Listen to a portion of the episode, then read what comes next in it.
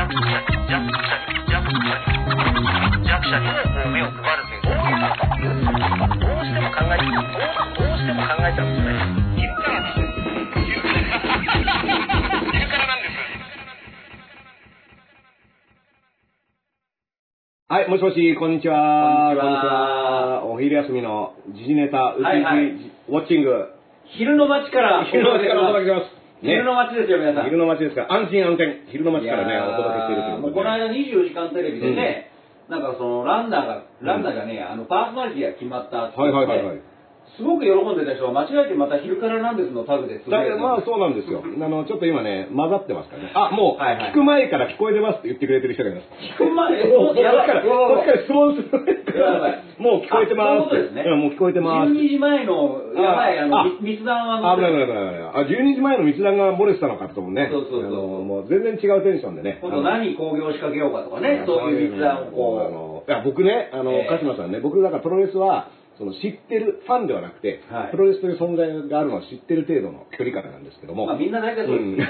うん それでいいと思います。うんまあでも、あのー前田船木の対談っていううん YouTube がアップされていて、うんこれがね、面白かったんですよ。そうでしょうね。でうんあのー今2020年じゃないですか。はいで2020年ってやっぱみんななんとなく、うんこれ言っちゃいけないんだろうなとか、こういったことって、あの、あったとしても、あの、表現上は言わない方がいいんだろうなっていうのは、なんかそういったなんとなはい。くその PC 的な、まあ僕らがよくアップデートとか、あの、そういう言い方をして、特に政治家の出現とかで、な今何言ってんのっていうのがあるじゃないですか。うん。でも、やっぱ、ちょっとね、それが関係ない世界っていうのがやっ。ぱあって、あるんです、あるんです。で、はい。その前田船木の話になると、はい。い、や、パーンって言ってね、はい。や、だから前田さんはそこを壊せたじゃないですか。うん。うん、パーンって言うけど、パーンなんだけど、まあ、そこをヒュッとやったんだよ、みたいな。話をしてて。で、あのーまあね、あのーなんだろうね、旅館を壊した話とかを、ね、あのねプロレスファンにはおなじみの話なんですけども、まさに今、うん。熊本の話でね。うんで、旅館の話なんですけども、これがね、やっぱりね、豪快なんですよ。うん。だから、話としては面白いというものを、うん。どう受け止めるかっていう、なんかやっぱ、両方のバランスが必要だなと思っていて、このそんなこと言ったらダメだとかいや、暴力反対とかっていう話をね、しちゃうと、そうなんです。あの、うん。ダースさん、本当びっくりするんだけど、うん。僕はあの、昼からなんですが、1週間ぶりに話すだけじゃないですか。うん。ちょうどね、うん。1週間前別で、はい。あの、の、の、あの、酒場ではい、そういう話をしたんです。あの熊本のその人吉の旅館、はいはいはいはい。まあ、人吉かどうかっていう説も、うん。うん結局あの新日本と UWF って当時リング上ではね、うん。えーガチガチでこうギクシャクしてたから、うん。ちょっと飲み会でもやろうやってうん。坂口さんが集めて、だけど飲んで酔っ払ってみんな喧嘩して、もうゲロ吐いたりして旅館が最終的に壊れたっていう、面白いじゃないですか。そうですよね。だけどそれって、うん。やっぱりみんなもう30年ぐらい以上前の話だから、うん。覚えてないうん。し、覚えてないし酔っ払ってるし、うん。もういろいろ面白いし。うんうんだから面白い話で終わってるわけですよ、うん。で真実はどうなんだって、うん。古舘一郎さんも最近滑らない話でやってる。うん。あれも古舘さんの見方であるし、うん。じゃあどこに事実真実があるんだっていうのはうん。まだ誰もわからないんうん。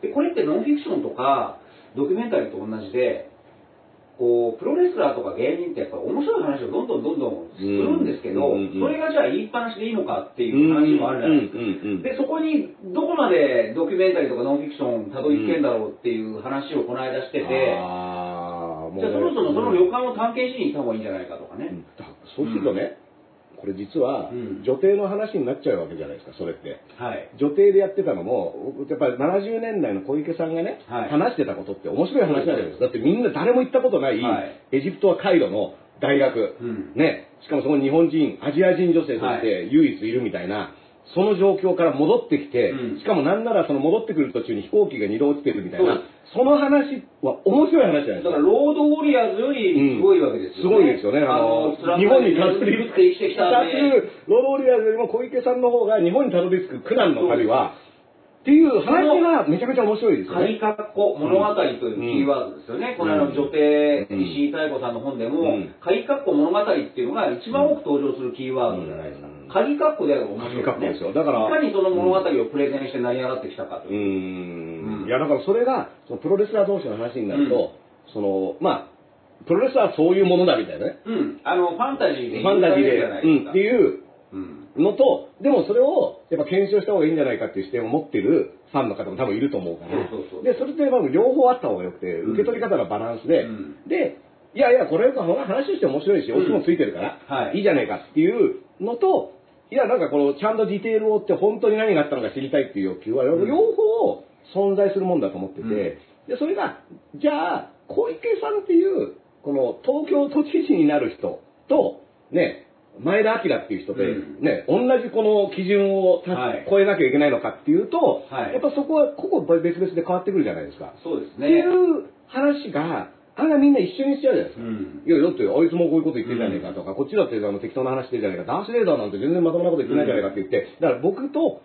小池百合子が、うん。じゃあその同じ基準をクリアしなきゃいけない、はいあの、なんかそういう立場にいるんですかまあ、立場なのか、うん。だから、前、3回ぐらい前に言いましたけど、うん。女帝小池百合子を呼ぶと、ある人物が一人似たような人物がここ思い出される、うんそれがアントニオ猪木さんです、はい。うん。で、実際、女帝小池百合子の中でも、うんちょいちょい猪木さんの名前が出てくるわけです。はい。秘書が同じだったとか、うんうんうんえーイラク人質事件、ねうんあの、スペインの時のね、うん。91あの年。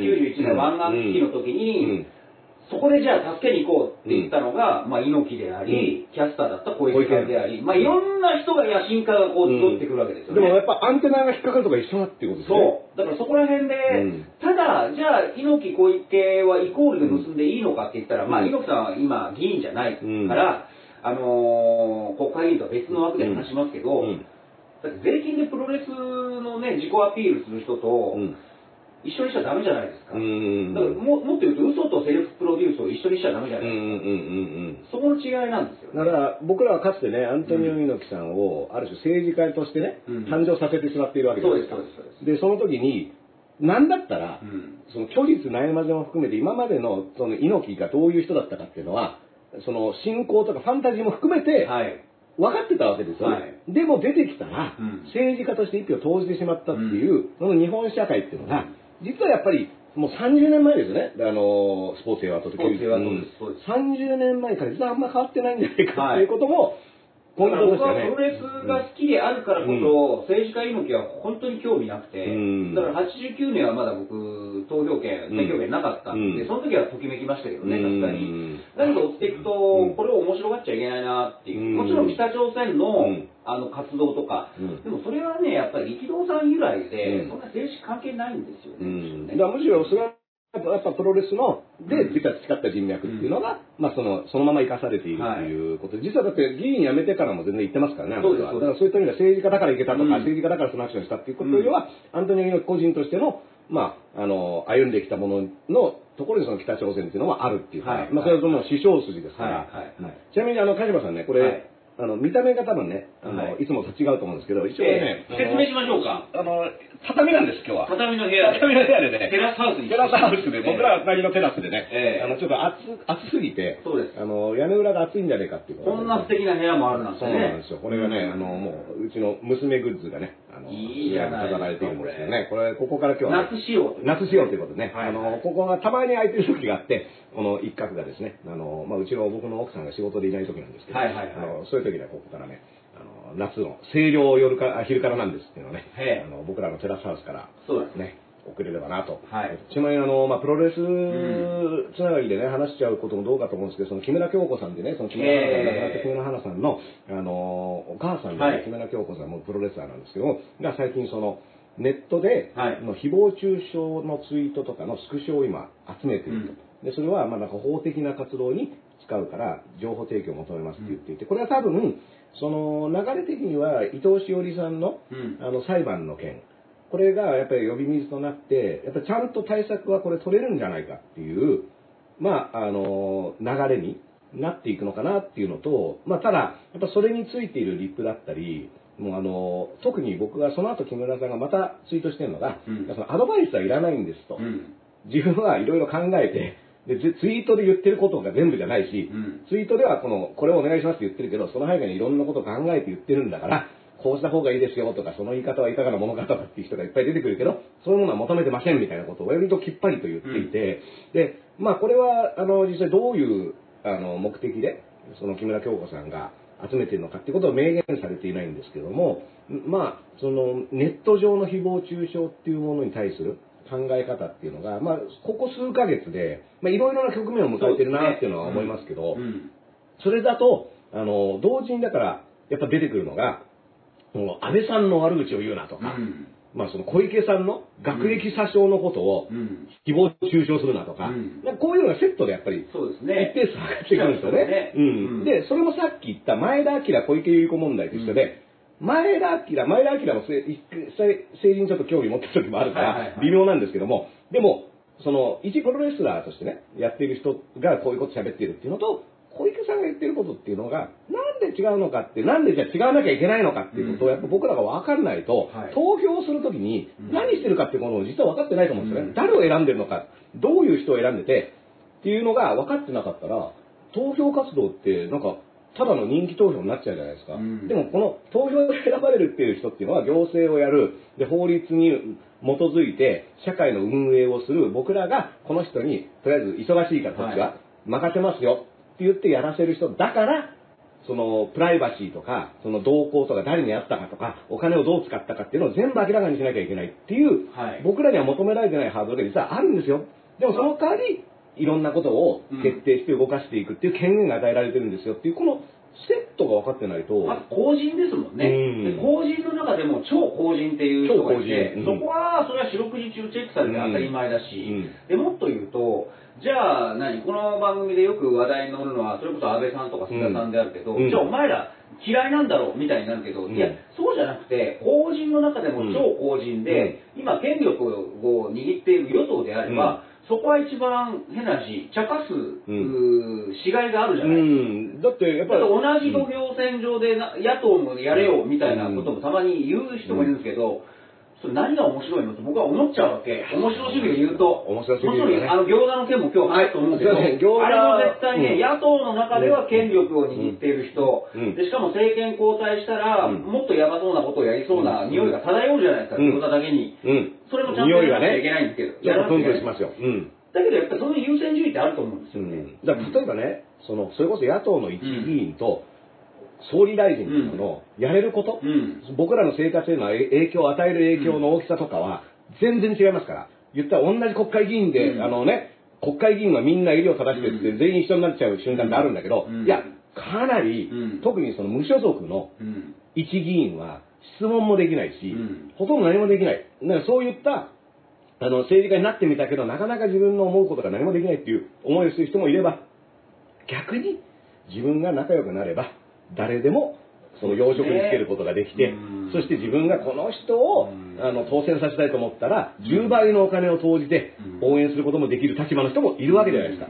うん。だからどっちを、どっちを茶化した方が面白いのかっていう、のもあるし、うん。うんもっとずるく芸人の、あのー論理で言うと、やっぱり安倍さんの菅さんのことは知ってても、うん。昨日何したとか、うん。みんななんとなく知ってても、うんじゃあそっちいじれば一番効率いいじゃないですか、みんなの話題なんだから、うんまずそっちからこう言ってた方がいいじゃないですか、っていう話。それはだから共通前提で誰も知らない話をね、あの伝わ細かくて伝わらないものまねみたいなもので、うん。それはその一種の芸としてあるかもしれないけど、基本的にはみんなが知ってるからこそそれをひっくり返したりあるいはそれをこう分けたりすることによってあそんなことがあるのかっていう発見があるわけで誰も知らない話をねここですごい申し訳ないあの誰も知らなさそうなあの熊本の旅館のプロレスラーの話から始めちゃったうん。だからあの今入り口が攻めじゃないか今すごい頑張って広げて、やっと、やっと総理大臣と官房長官までたどり着いたみたいなね、話なんですけど、でも、そういった構造っていろいろあって、うんで、だから何の話をしてるのかとか、誰に対して話をしてるのかっていうのが、いろんな人がいろんな話をしてるときに、ツイッターとかだと同じ140字の枠で、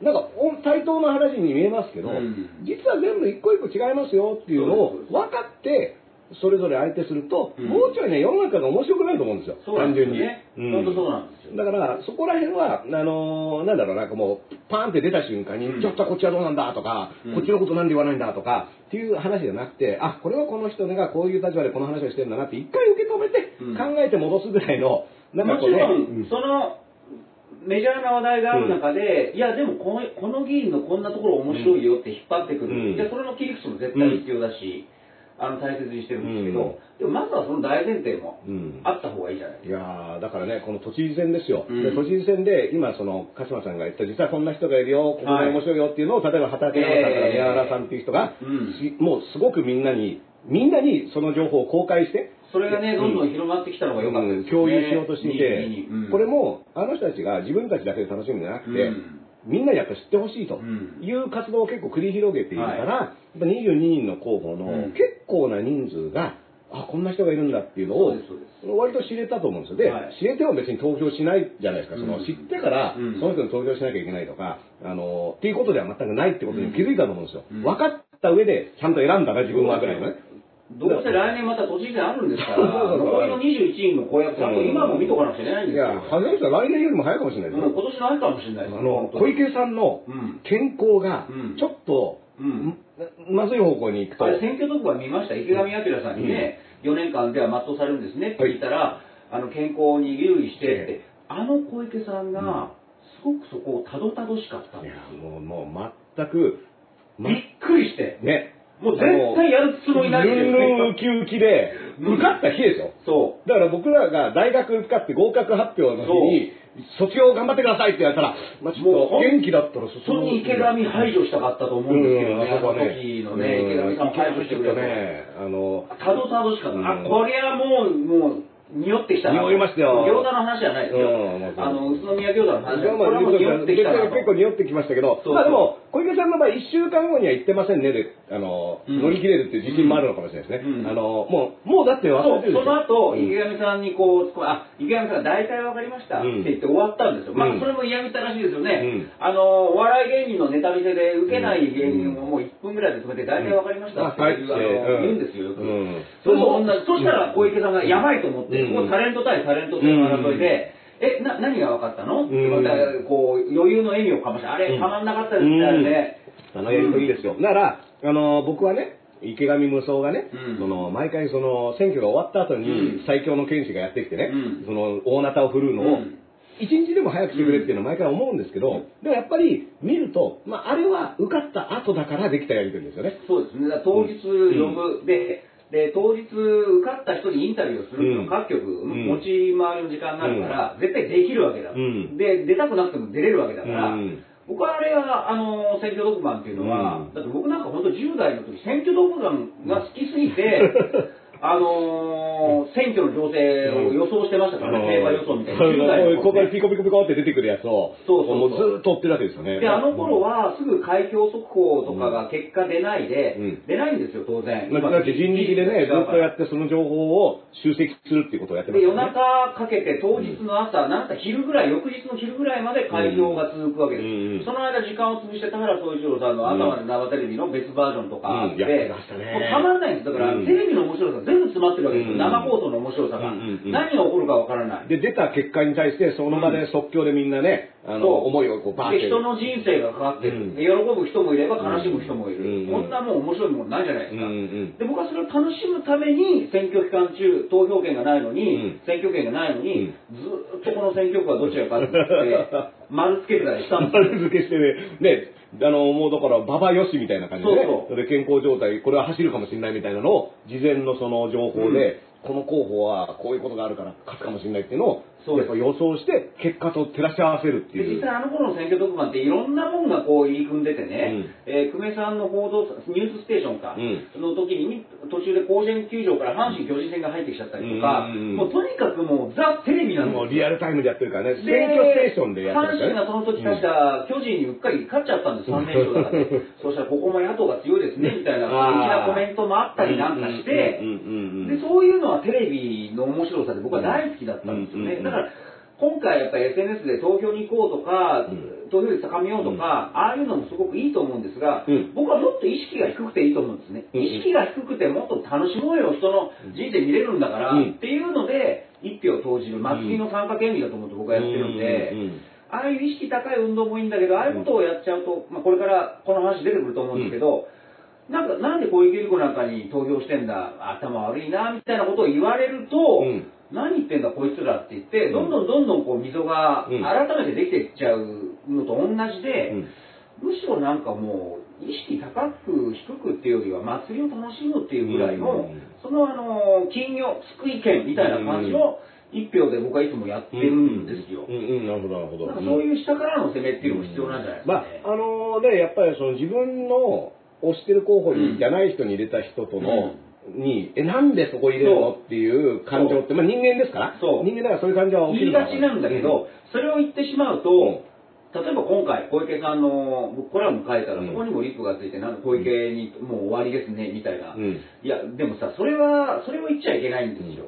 それを言うと、小池さんに入れた人とか、小池的なものに、ずっと怪物には勝てないわけうですよ。ん。だから最近、あの、石戸さんがよく言う、あの、普通の人々っていうね。これは百田直樹現象ね。してる意味の普通の人々じゃないんです、あの本をよく読むと。うん。うん。うん。でも、なんとなく毎日汗水垂らして、額に汗して生活している人が、うん。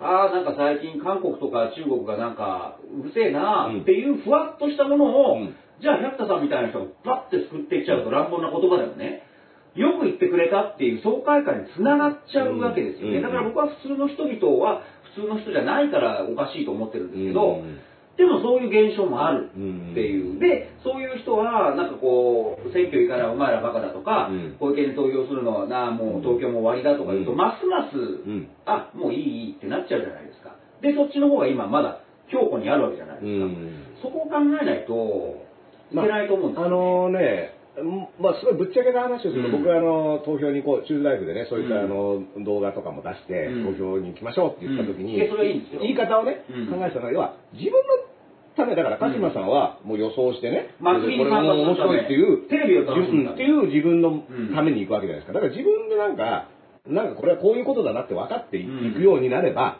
その先に誰に入れるとかっていうことを、ああだこうだ言ったらダメだし、言われる筋合いもないわけですよ。だってもう個人の責任でやってんだから。ですね。うん。でしかも日本の選挙ってやっぱ便利で秘密投票でね、うん。あの、まあなんか写メ取れみたいなこと言われる会社とかあるらしいんですけど、うん。まあそういうのは無視してよくて、誰に入れたかっていうのも完全に自分と自分のゲームなんですよ。うん。結果はみんなが共有するけど、うん。ゲームの遊び方は完全に自分でできるわけだから、うん。自分でその参加する理由とか目的とかっていうのを自分で分かってればいいって、うん。でそれが自分から見てなんかこいつできてねえなっていうのは、うん。それはね、あんたが見てるから、それはあんたの行動であなたがやればいいんですよ。そうそうそう。あのもしあなたがすごく立派にいろいろ考えて、政策を全部見てね、うん。で、それはもうすごくあの立派なこと立派なこと。なんですよ。だからそれを自分のこととしてやればよくて、でそれを他人に、うん。お前も政策集読んだのかとか、うん。ね、そういったのは、まあもちろんね、うん。あの、まあ言ってもいいけど言われたからそうしなきゃいけないってことはないぐらいの、うん。うん。で、あ、また言ってきたよこいつみたいな感じで、うん。っていう距離感っていうのがやっぱ自分っていうものを確立してる状態なんで、そこを伝えるんだと思うんですよね。だからいいじゃないですか、政策を全部読んで22人、ね、うん素晴らしいと思いますよ。うん態度も立派だと思う。うんだけど自分が、じゃあなんでやらないで、実際ほら、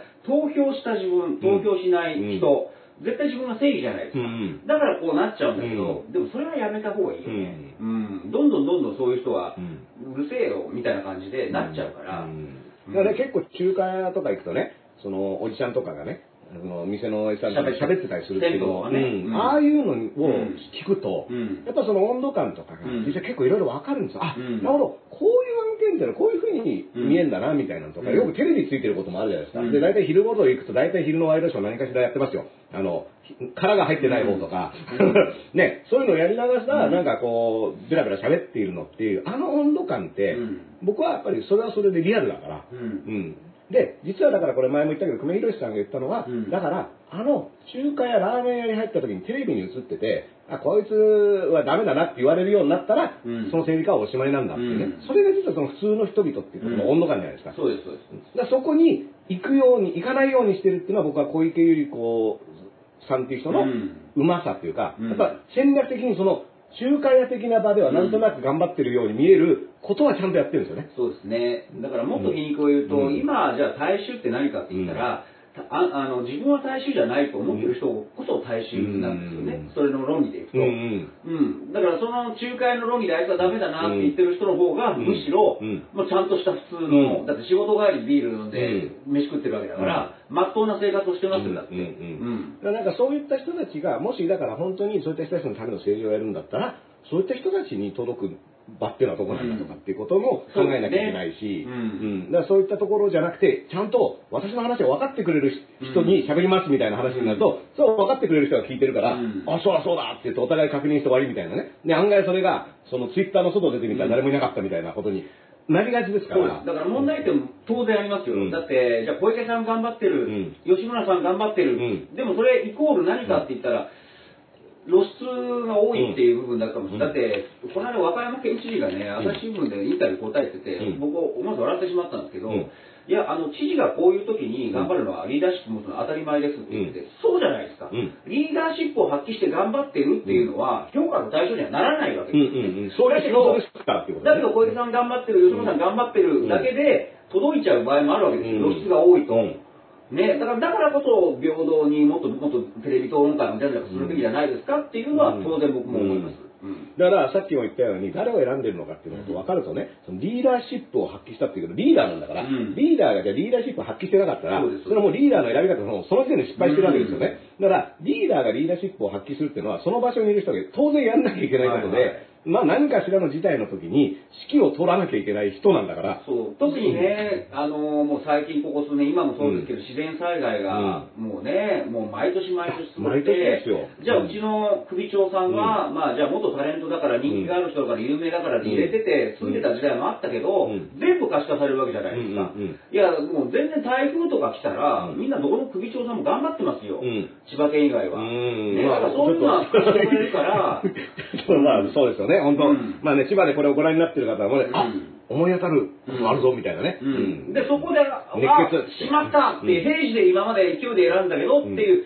そういう考えが、うん。まあできたのが、うん。まあこれからの課題ですよね。そうそうそう。ん。だから、まあそういった意味では、何をやってるのかって祭りの本質っていうかね、うん。何を祭ってるのかも分かって祭りに参加した方が、祭りも楽しくなるし、っていうね、なんかよくわかんないみこしを担いでるよりは、うん。これは俺はあそこの神社のあれだぜ、みたいな、ん。くらい分かってると楽しくなるよぐらいのね、感覚だと思うんで。だから僕もね、反省してるんですよ、うん。東京都知事選はね、ここでも語りました。この四半世紀、だって考えてみて、青島幸男さん、石原慎太郎さん、猪瀬さん、うん。舛添さん、うん。小池さん、うん。もうもう、知事になる前かうん。ら、超有名人で。みで、んなが知ってるあの人ですよ。ある種タレントなうんんですよ。でそういう人たちって猪瀬さん以外は前職国会議員だった人なんです、国会議員永田町でもうん。人気のある人なんですよね、だけど派閥の論理とかで言うとなんかちょっとなんかこう将来派閥のトップにはなれそうもない、だから異端の人たちなんですよ。でそういう人たちがじゃあ永田町ではご機嫌でもう地味な仕事に汗をかかないでなんかすごいこう国民受けするようなことを言って人気がどんどん来るってじ自分でも自覚してるわけですよ、それが、じゃあ、本当に関脇じゃなく横綱になりたいって思った時に、矛先を変えると東京都知事選っていう一つの土俵があって、うん。一応だから脚光めちゃめちゃね、そう。もう下手したら時の総理大臣よりも脚光を浴びれる場所が空いてるってことですよね。でそこは、もう本当に一人しか選ばれない、うん言ってみれば大統領型選挙だから、うんうん派閥の論理とか関係ないわけです。うんうん人気あれば勝てるわけですよ、うんうんそれはそこで横綱になりますよね。でそこでなると東京都の長として、国とすぐ対峙できるから、うんなんか格が上がるんですよね。で、不思議な、あの、面白いことに、今挙げたメンバーで、青島幸男さんはその後国政にチャレンジしたけど落ちたんですが、うん。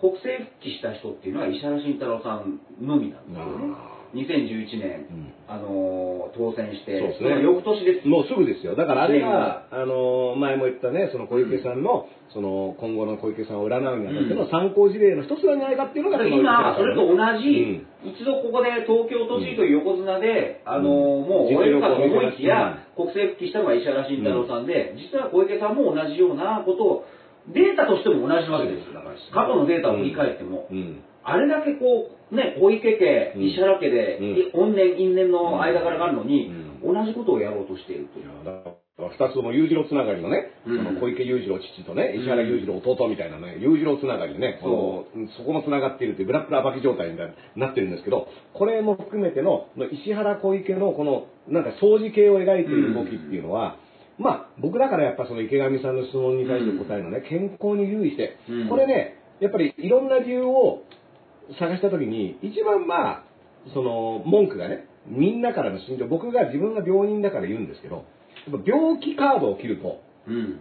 深追いはできないんですよ。なるほど。やっぱ体調が悪い、うん。体調が悪いんですって言った時に頑張ってもう仕事しろよって言うと、もう今、この世の中では、まあそれはもうなんかパワハラだとかっていう話になったりとか、あの、優しさ指数的にもねうん、かなり病気カードってのは強いです。で、僕は自分が持っているこの病気カードが強いの分かってます。出すと大体の場は収まりますから。そうですね。うん。大体のしかもそ場合はれも、その、何？ご飯をた食べてきましたか、うん。パンのあの、うん。一連のご飯論法と同じで、うん。ご飯論法と同じで、4年間全うされますねっていうのを聞かれて、うん途中でやめるのかやめないのか、あの、うん行くことないのかっていうのが本当の聞きたいことなのに、もう明らかにそうですもんね。まあ、健康に留意してっていう、うんその体の問題に過ぎ返るっていう。で、このね、だからそのカードが変わっちゃったんですよ、うんその前からやり取りしてた。で、健康問題っていうのが出てきちゃうと、突っ込みづらいみたいな、うんそのぼやっとしたけど強いカードが出てきちゃったっていうね。で、4年間、もちろん4年間健康に留意するのは大事なことだから、間違ったことは言ってないんですよ。はい。ここがポイントで、うん間違ったことは言って4年間だろうが10年間だろうが健康に留意してっていうのはうん大事なんですけど、都知事をこれからやりますっていう人が、もうなった日にいきなり健康に留意してっていうコメントが出るっていうのは、うん相当後ろ向きだと思いますよ。そうですね。だって、出馬してんだから、うんね、出馬したからには4年間やる通りでやってるんですよねって、前提を確認したに過ぎないのに、ポーンと、はい、やらせていただきますが出てこないっていうのが、やっぱすごくね、うん。あの、だから僕は、正直、今年の9月に小池さんが健康一時害する可能性があるんじゃないかなって、うんあの僕の、害してね。僕があの自分の病気経験から言って、うんだから小池さん9月、10月ぐらいに一回ちょっと調子悪くなる可能性があって、うんまあ、そうならないようにね、あのみんなでちゃんとあの見守ってあげた方がいいと思いますでね、小池さんはそういうふうに言うんですが、やはり都知事選圧勝した翌日の新聞各紙を全部調べてみると、もう小池さんのそういう論点描写がどうでもよくて、やっぱりもう国政とつながってて、うん。なんだったら、まず一つのポイントとしては、うん。あこういうコロナの、うん。コロナ禍では、うん。ね、現職が強いんだと、うんうん。もう有事の際のうん。政治のなんか継続性を求めるんだ、うん。という一つの分析が出て、はい。じゃあ衆院選解散した方がいいんじゃねえかみたいな、そんな話もそのドロドロドロ出てくいや、だる。から言ったら変な話、うん。コロナが解決しないうちに選挙やった方が勝てるっていう、そう。全くだからコロナ解決を優先するんじゃなくて、うん。むしろコロナ解決してないうちにやっちゃおうっていうね。そう。これはだから非常にずるい考えだからそれはもう、あのーこれ僕別に賛同して面白くて読んでるんじゃなくて、親父ジャーナル的傾向ではさ、これ、特にね、保守系の新聞とかでは、うん。うん。あのーじゃあ大義はどうするんだっていう話になってる。うん。だからそういうあのー解散が早まるんじゃないかという説、ただ大義がないからそう簡単にはできないだろうっていう、そういう分析と、まあ、今までのだから大義で言うと、北朝鮮がミサイルを撃つっていうぐらいが大義になりますから、うんうん大義なのかみたいな話も、大義っていうの、大義っていうよりもめ、大義名分の名分の方がでかくなってるみたいなね。だいぶ大義が小さいみたいな感じはあるんですけど。ここに来て出てきてるのが、うん。これ民国民民主の玉木さんとかも言ってるんですけど、はい。自民党が、うん今の安倍政権が、もう減税するっていう、減税していいですかっていうのを掲げたうん。可能性があるんじゃないか。うんそんな時野党が、うんじゃあもうもう全部捉えちゃうわけですよね。そうですね。今まで散々やれやれって言ってきたことが、やりまーすって言われちゃうと、うん。えっと、じゃあどうしよう。戦えないじゃないですか。っていう、それを大義に掲げるんじゃないかっていうのはもう最近もちらほら出てきてるわけです。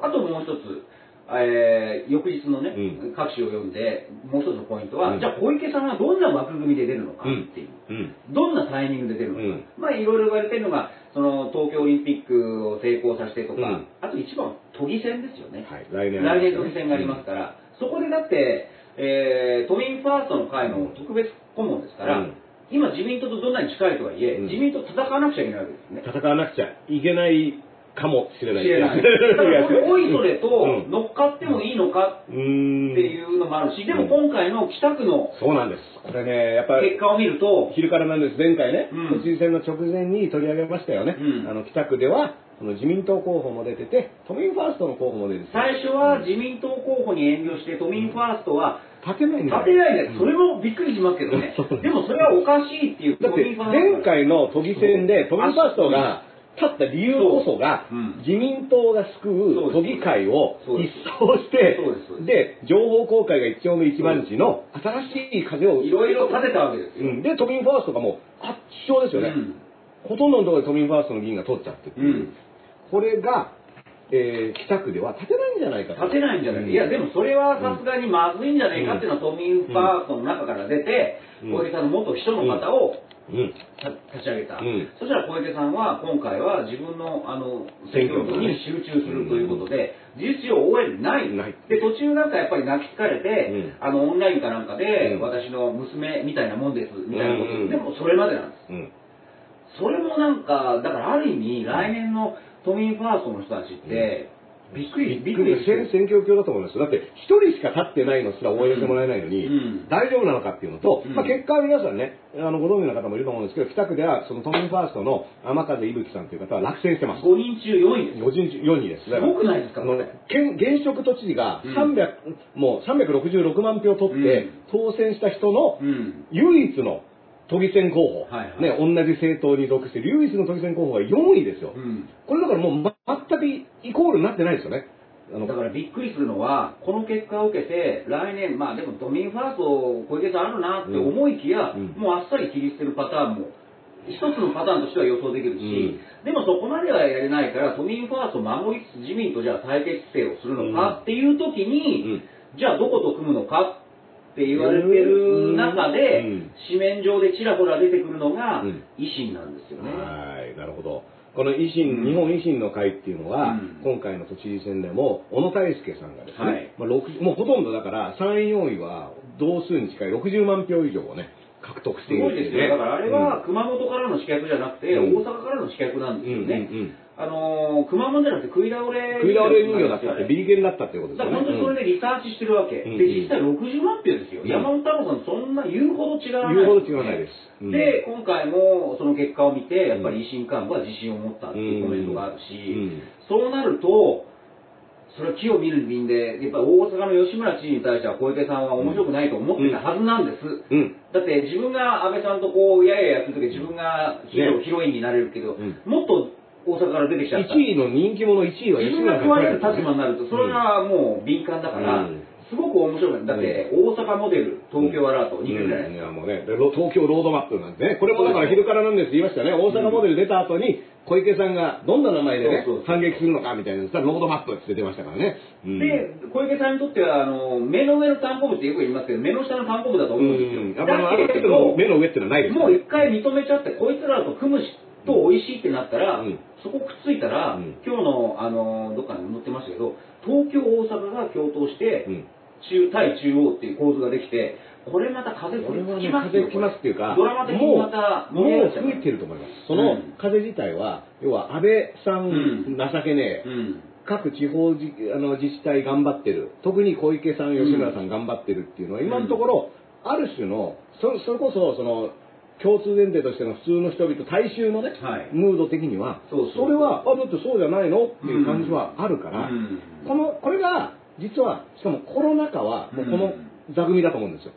だからさっき言ってた、うん。衆院選早くやった方がいいっていうのは、うん。でも同時に、うん。この座組に自民党が挑むってことになっちゃうんですよね。そう。そうそうそうそうだからそうすると、これ、賞賛あるんですかこれはもうなんか大手飛車取りみたいなもんですよね、うん。安倍さんと今のあれにもこうつっつけるし、一方で野党はうん。もう維新の会と維新維新勢と小池さん勢がもしですよ、うん。仮にこうくっついたら、もうもうもう餃子どころじゃないじゃないですかちなみにね、うん。その流れの中での、うん。その国民民主党の前原誠司さんね。そうそうそう維新と最ね近維新の会と勉強会をしていると、うんでまあこの前原さんという人はもともと非常にその右派ね、うん。実はだから小池さんとはそんな相性いいですよ、うん。前原さん的なやり方って、で希望の党っていうのも思い起こせば、うん。前原さんがそもそも小池さんと組もうって言ってで、結果民進とかバラバラになった。でも前原さん的にはなんで小池さんと組もうと思ったかっていう、そのスタートラインは、うんやっぱり似た者同士のとこがあるんですね。うんただ、壊れちゃいましたけど、前原さんは。でも、そこが、この意思によっていくっていうのは、やっぱり同じメンタルっていうか、その時の思いと似たものが今もやっぱり動いているっていうのはね、でしかもね、今、安倍さん、安倍政権との対立構図みたいなこと僕言いましたけど、うんいや、組んだら大連大連立したらどうなんですか、うん、対立せずにね。うん。もっとゾッとする、もう派的なものの、もう超一強が誕生してしまうわけですよ。うんだからこれね、うん。あの維新の会は野党じゃなくて与党だってね、うん。その与党野の間だみたいなことをよく言われてるんですけども、やっぱりつどつど国会での質問とかを見ても、やっぱり自民党っていうもののうん。全体だったり、一部の政策には言いますけど、やっぱそれも、なんとなくこう近い味のじゃれ合い的なものが多いんですよね。そうそう。だからそれって、やっぱり今のところ、ラブコールっていうのは、常に送ってるのと、松井さんと安倍さんとかももともと距離が近いし、そして、橋本さんっていう人がね、これまたね、あのー一定程度の存在感から、また、あのね、今度、報道ステーションを橋本同僚じゃないかみたいな話にもなってきて、うん。そうすると、なんか日本中にこれがね、ふわっと広がるっていうムードっていうのは、やっぱあると思あうんですりますよ、うん。でじゃあ安倍さんが来年でお辞めになると、うんじゃあもしですよ石破さんがこう担がれた、うん。石破さんと小池さんっていうのも昔から近いんですよね、実は、うん。石破さん石破さんの内閣にじゃあ小池さん引っ張られたら、うん。これまた風吹きますよ、うん。で小池さんもなんかそういうなんかロンダリングができるしね、ああだから、うん。石破内閣のうん。防衛とか環境とかね、まあ何でも、うん、ちょっとこう、小池さんが入っちゃうんだよね。だからこれね、石破さんは、女性担当とか、うん女性担当はいいですね。女性として、あの、内閣、内閣官、あの、官房女性として、書籍担当文春担当です。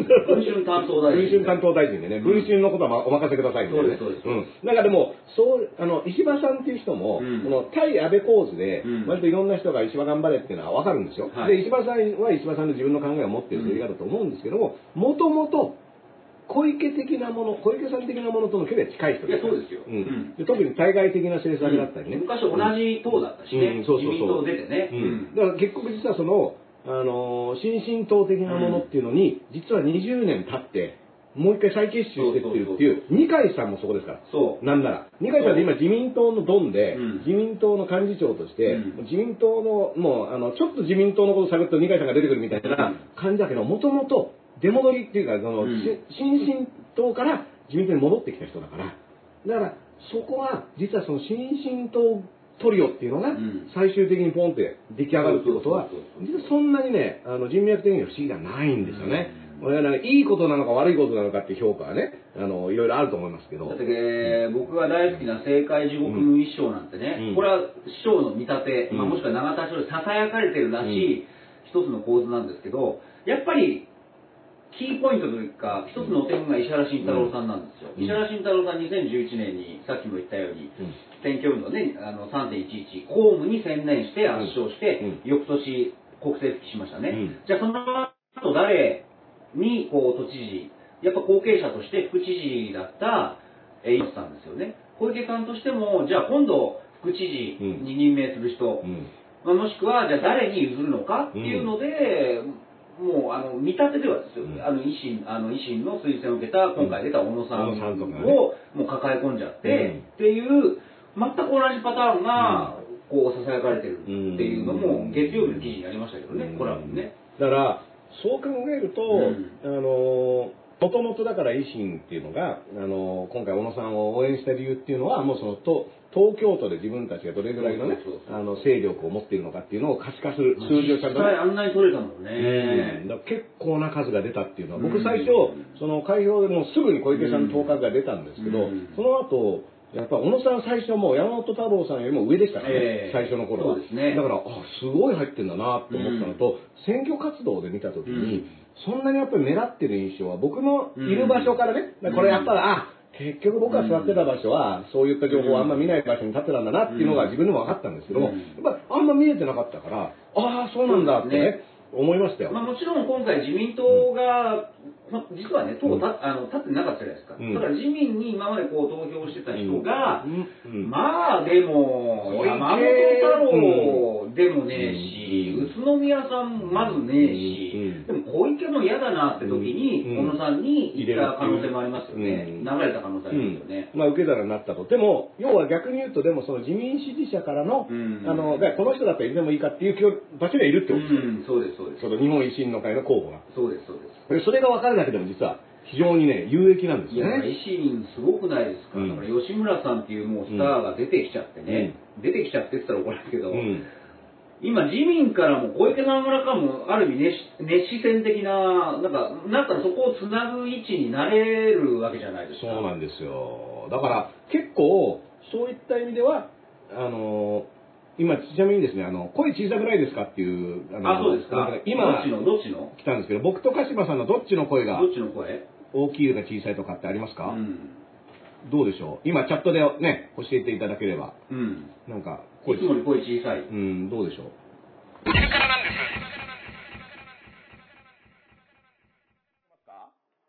鹿島さんが小さい。あ、そう。本当に。あ、じゃあ僕ちょっと上にしようか。うん。ね、僕普段声大きいから、下にしてるんですけど、どうですか？これで、これでどうですか？どうでしょうかね。これでどうですか？どうでしょうか？はいはい。これね、最近このね、ん音音量問題が発生しがちなんです。音量、音量がなんか、音量がついてますから。音量が音量がついちゃってます。大きくなった。大きくなったあじゃあやっぱり、ちょっと上に上げてよかったわけですね。はいはいはい。今すごく大事な話してたんだけど、それが全部小さかった。全部小さかった。あの、小さい声で言っていたっていう。あの、一人一声で。一でね一人一声で。一人一声でねちょっと皆さんちょっとね。いや、だからそういう中で、野党云々っていうのが、もうか、もしかして軸足変わっちゃうかもしれない。野党でもないしっていう。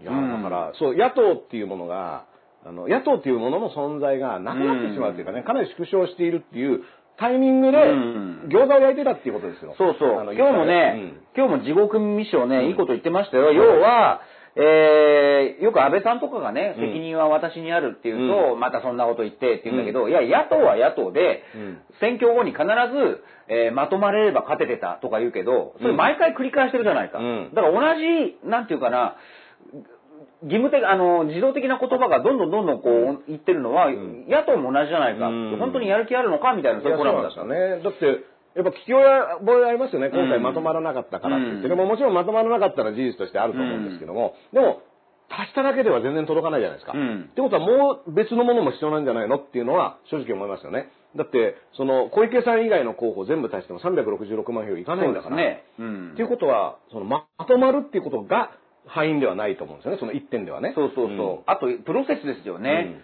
だって、枝野さんは最初、東京都知事選はロ一つのローカル選挙だっておっしゃったらしいんですよ。うんまあ、もちろん1年前の時点で小池さんにはかなわねえっていうから、そういうあの、スタンスだったのかもしれないですけど、うでもね、でも第一党って言うんだったら、独自候補立てないといけないですよね。もしくは温度取ってん、統一候補をね。うんで、それで負けて366対、まあまあ、圧勝、うん惨敗。うんでも、形が違うじゃないですか。うんああ、この1年間なんか、ね、うんあの、ちゃんとと、あの、候補者を立ててやったよねっていうのが、それは見てますよ、みんな。ううんん。だけど最初から、なんかローカル選挙で、まあ負けるんだろうなっていう体で、じゃあ宇都宮さんが、じゃあ宇都宮さんでね、みたいな感じで。で、山本太郎がだったら慌ててなんか力入れるとかさ、うん。で、当日になって宇都宮みたいなハッシュタグでさ、もうダサいかっこ悪いよね。かっこ悪いんです。うん。で、やる気もないし、で、宇都宮さんっていう方は、もともとずっと、その都議会とかに通って、独自に活動してた方だから、単純に後乗り、もうね、乗っかってるだけですから乗っかってるだけ。立憲なんて。全然自分たちは何もやってないわけですよ。うん。自分たちは何もやってなくて、で、もともと頑張ってた人に、うん。あ、じゃあ頑張ってくださいと後ろから後ろについてるだけで、そんなのに、まあそのね、山本太郎だぞみたいな感じで、うん。山本太郎に反応するのはむしろ国政レベルでの自分たちの立ち位置の話で、宇都宮さんはほぼ関係ないんですよ、言ったら。そうです、そうです。だから、で、それでわーわー騒いで、で、最後じゃあ餃子焼いてみたいな話をしているっていうこと自体が、ん。当日になってね。うん。あの、で、これもね、いろいろいいじゃねえかそんなことはって言うけど、当日は、まあこれルールですよ。うん。ルール上、そのうん候補者の名前を言って、この人に投票してくださいって言ってはいけませんよと、うん。なっていると。うん。で、このルールがそうなっているから、そのルールに抵触しないように、宇都宮餃子とかね、ハッシュタグ宇都宮みたいなことをやるっていうのは、僕は脱法的なはあのことであり、うん。それはもう倫理、僕はあの、須藤元気さんの時も言いましたけど、政治家の倫理問題です。このルールに書いてないことをやっていいのかやって、やってダメなのかっていうのは、もう書くまでもねえだろ、そういう卑怯なことはしねえんだよっていうふうに捉えるか、うん。書いてねえからやっていいだろうっていう、どっちかで、うん。やっぱりその政治家だったり、政党のスタンスがわかるんですよ。そうですね。で、これってでも、安倍さんとかが脱法じゃないかとか、ルールに書いてないからってそんなことやっていいのかっていうの、その、定年延長やっていいのかとか、束ね法案で全部やっていいのかとかって、今まで散々そういう話をしてたのが、説得力なくなっちゃうんですよ。もったいなくないですか？たかが餃子って一個入れただけで。今後言えないじゃないですか。うん。だって毎回言われますよ。あなたたちだってね、宇都宮餃子やってますよねって。僕がびっくりしたのは、もう枝野さんとか政治家自体もそうなんだけど、それに対して、いや、僕も火曜日ぐらいラジオで言ったんですよ。さあの、もちろんあの、まあ、紹介しますけど、これが記事をね。うんそうすると、いや、楽しかったのいいじゃないですか。うんじゃあ、それ、これからうん、次の選挙で、安倍さんとか菅さんとか、まあまあなんかその世耕さんとか、うんその SNS んで同じことやったら、うんじゃあそれ何も突っ込めないよねって話ですよね。うんなっちゃうんですよ。だからそのもう土俵に降りちゃったから。そう。うん、じゃあそこでお互い、今度は宇都宮餃子だとか、今度はこの名前がね、あの、名前の関連のお菓子とか、そういうのを言って盛り上げるっていう、そのゲームをお互いするっていうそう、リングに上がったんですよねっていうことだから。本当そう。だからこれ冒頭の話に戻るけど、枝野さんだからうん。OK、うん。安倍あ安倍さんならダメっていうのをやってると、何ももう始まらないし、何も始まらないです。だからこう、安倍さんで突っ込んできたことを枝野さんがやったなら、そっちもやっぱりうん、なんか言おうよ、ネタにしようよ、茶化そうよっていう平等がないとん、何もこう進まないし、で、さっきのいわゆる中、中、あの、町中華にいる普通の人々は、あ、枝野さんには何も言わねえんだってことになっちゃうじゃないですか、うん。あいつら、みたいな。うん。うん。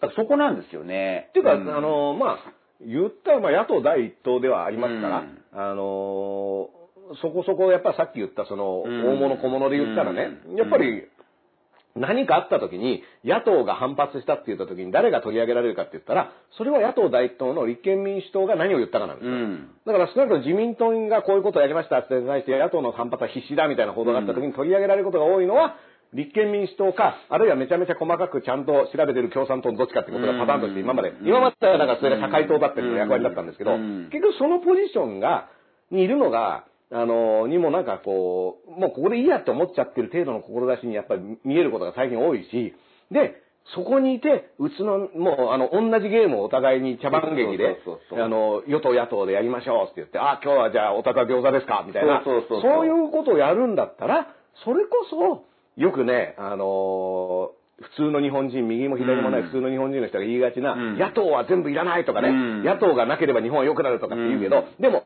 餃子焼いてるやつは別にそんないらないですよ。っていうのは僕は正直思いますよ。うん。うん。だからそれはね、あの結構これは言う、その真面目にやってる人もいるじゃないかっていうから、だから真面目にやってる人がいるんだから、うん。かわいそうじゃんって思いますよ。うん。で、その匂わせが楽しいって思う、うん。もうセンスがもうなんかうんつまんねえなと思うし、うん。それを楽しいじゃないですかっていうのも、うん。え、本当にと思うし、うん。で、僕その記事もいろいろ調べて、一番面白かったのが信濃毎日新聞にね、はい。それが載ってたんですよ。そしたらもう立民若手の声として、枝野さんは焼きが回っているって、ほら。餃子の話をしてるのに焼きが回っているって、うん。焼く前の話になってるわけですよ。で、そんな、で、そこも、立民若手っていうのは結構キーワードだと思ってて、実は立憲民主党って枝野さんとか福山さんとかが、今こう強すぎて安住さんとかがね、やっぱりこう下からの若手から見ると、なんか全然開かれてないなっていう、うん。なんかそういう匂いがね、うん。あの、今回、まあ匂いがね、匂いちょっとっていうかまたまた餃子、さっきの餃子の話が続いて、まだ餃子の匂いが。行間から漂うところが僕はちょっと面白かったんですけどね。うん。だから僕は須藤元気さんのあれってうん。全然褒められたもんじゃないと思うけどもしかしたらそれを体現した若手の一人なのかもしれない。僕ね、だから須藤さんがね、あのーあそこで僕はだから議席とかもついでに叩き返してやるぜ、うん。立憲民主党からもらった議席なんかなってると思う。それを僕、そこまでやとしても、そこまでやればねうん、喝采だったんですよ、ね。僕はプロレスラー的なね、そうです。それこそ、もっと言うと工業史的なね。前田船木の話から見た、うん。そうこういうのが面白いプロレスラーだよねっていう枠から見てもね、うん。まあ、ちなみに船木があのヒクソンの挑戦音が遅れたのは須藤にマウント取られて殴られたからっていうあの、因縁の須藤元気さんなんですけども、うん。でもそこまでやった方が僕はパフォーマンス、うん。あのどっちにしろパフォーマンスだからこんなのは。そうそうそう。パフォーマンスにしてもは花火は大きかったし、なんなら立民へのダメージは、うん。ただ離党しますよりも、うん。議席ごと叩き返してやるの方がそうですね。全然大きかったと思で、います。全部ね、言うんですよ。その党の空気が、こう、なんか密閉してる、ね、それをこの1年間言いましたけど、いや、全然表から見る風景と違うじゃないですか、ぐらいのことを言って叩き返せば、うん。もうもうもう次も、もう人気あるでしょ。だからね、これまあ、あの、プロレスラー的にね、うん。こう椅子を掲げ上げてバコンって割るぐらいのパフォーマンスやって、うん。バインってやって、うん。議席なんかいらねえって言ったら、拍手喝采ですよ。でも、で、しかも、風は吹いてるとか言って、うん。正解地獄耳のね、耳を借りるまでもなく、うん。次の選挙が遠からずあるんじゃないかって言った時に僕は今立憲民主党が、それこそで枝野さんとかも含めてね、ちゃんと襟を正すって、これ安倍さんの言葉を借りて言ってますけど、うん。やるんだったら、そういうことを含めたあの、自分たちは何者なのかっていうことをちゃんと考えないと、ずるずるずると去年の参院選の結果も全く褒められたもんじゃなかったじゃないですか。うん。で、あのツイートがね、やっぱりちょっと象徴してるなと思うのは、これ読むとね、要は他の店のチェーン店の名前をわざわざ出してるわけですよ。それいらなくない？それ。うん。その、なんですか、ミンミンで育った私は、ミンミンでね。あとラーメンやチャーハン、野菜炒めがメニューになるのは中中国料理、まあヘリクス超えてるわけですよ。うん。で、さ最後に餃子の丸章、まあ王将、丸で隠してるけど王将のことですね、の名前には違和感、味は好きだけどっていう。うん。まあ要は、うん。言ってみれば、わざわざそんなこと言わなくてもいいのにっていう、なんか、もうわざわざ敵を作っちゃって、まあもっと言葉を変えれば、うん。もうこれについて来れる人っていう旗がすごく狭い、もう人数。だこれって、鹿島さんが言ってたモスキートーンとかね、うん。と同じですよね、手法は。うん。これ分かるよね、みたいな匂わせですよ。ただ、その匂わせはうん、確実にふわっとしたミーじゃの逆で、逆です。もうこの条件に賛同できる人って少ないじゃないですか。うんでもこのこだわりの良さがうん、ある意味ですよ、うん。立憲民主党の立ち上げの良さでもあったわけですよ。うん。だって、あの、小池さんに排除されて、いや、もう憲法、いや、た大事にしましょうよ。これだけは譲れないっていうので、立ち上がったじゃないですか。うん。で、あのーもう原理原則、他のことはもう何言ってるんだその、なんか、かっこよかったじゃないですか。うんうんでもこれが裏目に出ちゃって、なんかこう、自分が考えてるもの以外のものは受け入れない的なものが、このツイートにもちょっと出てきちゃってる感じがするんですよね。うんうんその悪い意味ですよ。ううんん。だからその人間力というか、教養、教養っていうのもね。原理原則を守るのは僕はいいと思うわけ。うんうんあの、立憲のその立ち上げのね。ただなんというかその、実際会ってみたら、あ、なんか、いろいろヘリクス言われたみたいな感じの人も若手とかはです抱いちゃう可能性もあると思うんですよね、なんか。僕ね、あのーとあるね、うん。えっ、と、立憲民主党の主催したイベント、うん。まあ、アイストリエンナーレのことを考えるみたいなのに、僕出て、あのー喋ったことがあって、で、その時、エラノさんも、あの、楽屋でちょっとだけ話したんですけども、やっぱまあ、普通にね、そうやって喋ってると、うん愉快なおじさんですよ。あの、うん。言ったら。うん。で、わははって感じで。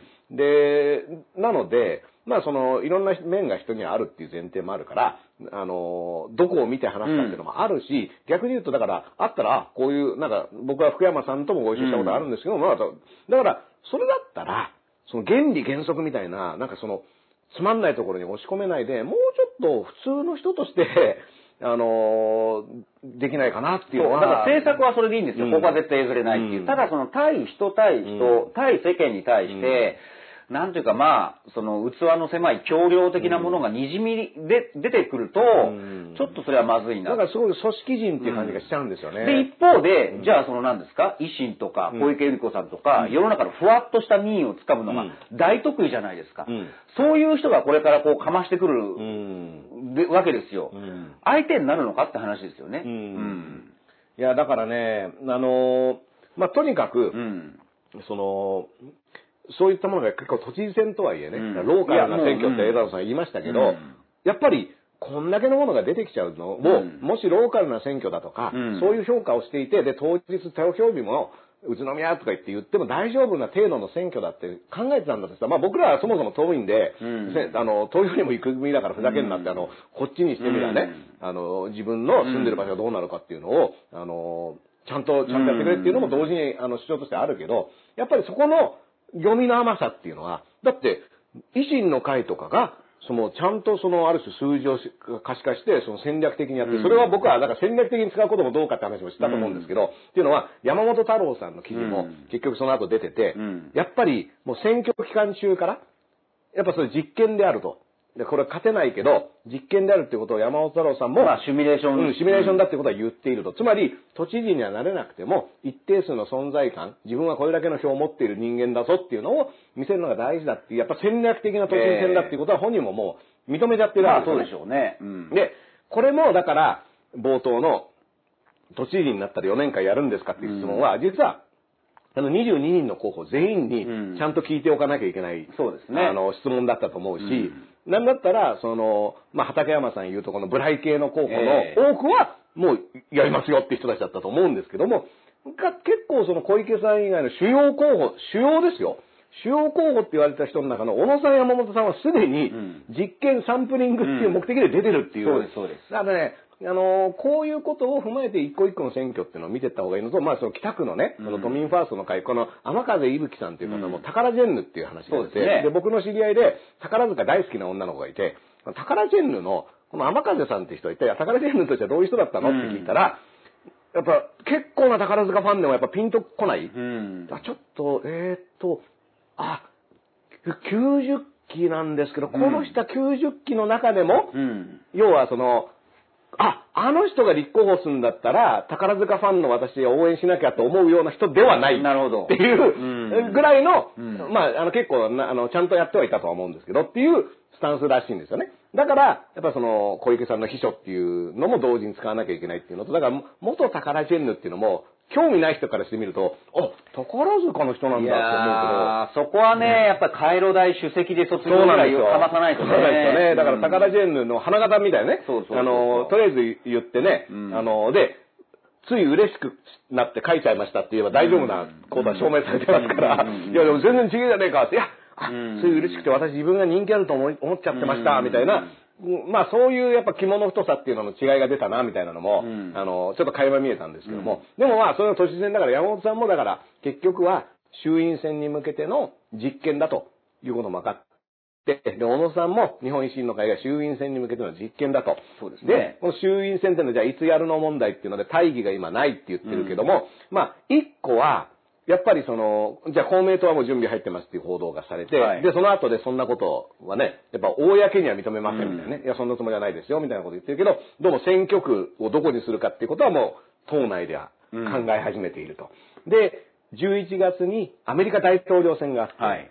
これが、このトランプさん、やっぱ下馬評ではどうもバイデンさんの方が行きそうだっていうことに今ね今ね。うん。うん。で、ただこれはなんか毎回そうらしいんで、うん。この中間選挙っていうのは。毎回そうらしいから、わかんないけど、やっぱりこのコロナ禍のアメリカっていう特殊事情を鑑みると、本当にどうなるかわかんないっていうのと、向こうアメリカではね、これ、アメリカ版野党共闘みたいな感じで、うん。全く意見が合わないと思われてたバーニー・サンダースとうん。ジョー・バイデンが政策協定をね、うん。今話し合ってるって。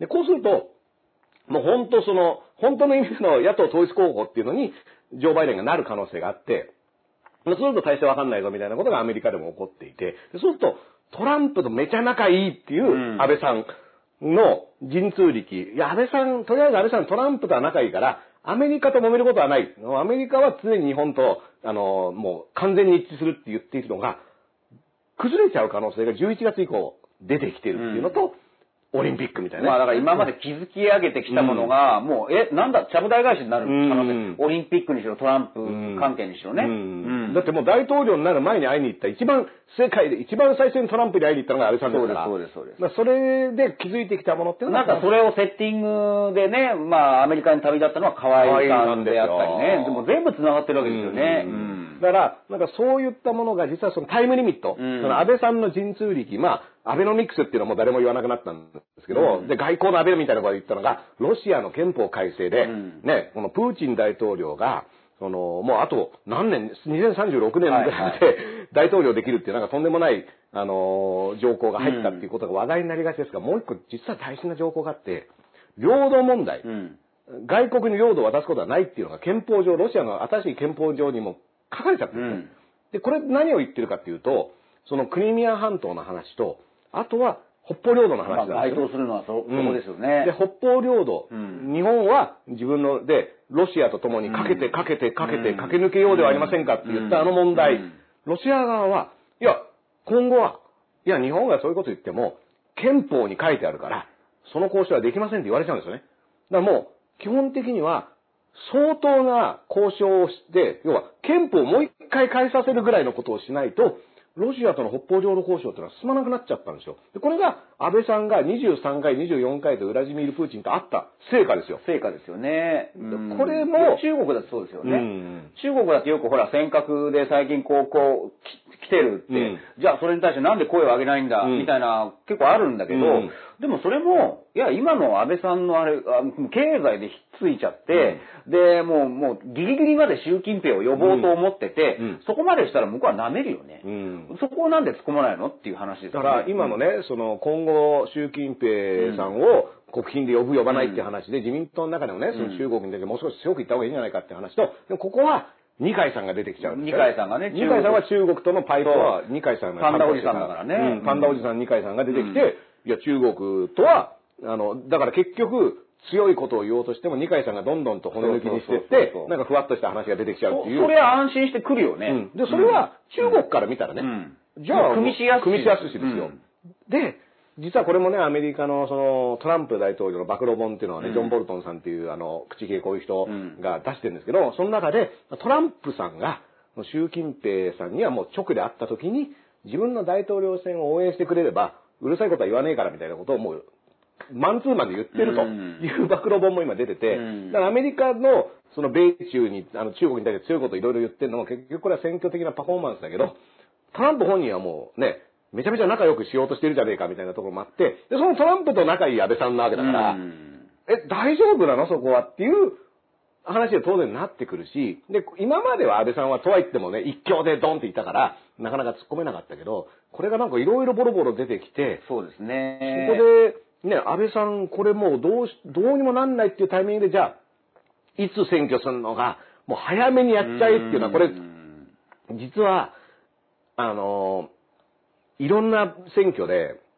この検察庁法の時にも、傷が浅いうちにやれっていう意見を出してる人とまあ、先送りしろっていうのがねあの、いましたから。ありました。うん。いずれにしろやるっていうね。うん。まあ今、ハイヤーみたいな感じになりましたけど、あの当時、えー、検察庁法案、うん。もう見送りってなった時でも、記事の最後を読むと、うん。傷の浅い今のうちにやっちゃえっていう声も党内にはあった。強行採決っていうのを推してた人たちがいるんですよね。うん。案外ね、だからこういうのもうん、誰が言ってたのかまで、ちゃんと、あの、わかると、今後のいろんなことにつながるし、別にだって、その人は今日、自分はそれは正しいと思って言ってんだから、名前出して言ってくれた方が僕はいろいろわかりやすいのになとは、ね、うん。政府に近い人間がとか、政府、官邸関係者がとかっていう感じになってるけど、そうですね。もっと堂々と言っていいじゃんとか思いますけど、小池さんだったらね、トランプ、トランプってずっと言ってて、トランプのね、あの、勢力は悪くなると思うけど、すぐバイデン、バイデンって、すぐあの裏切っていくと思うんですよねだから小。池さんを見習ってほしいなっていうのはね、そこはね。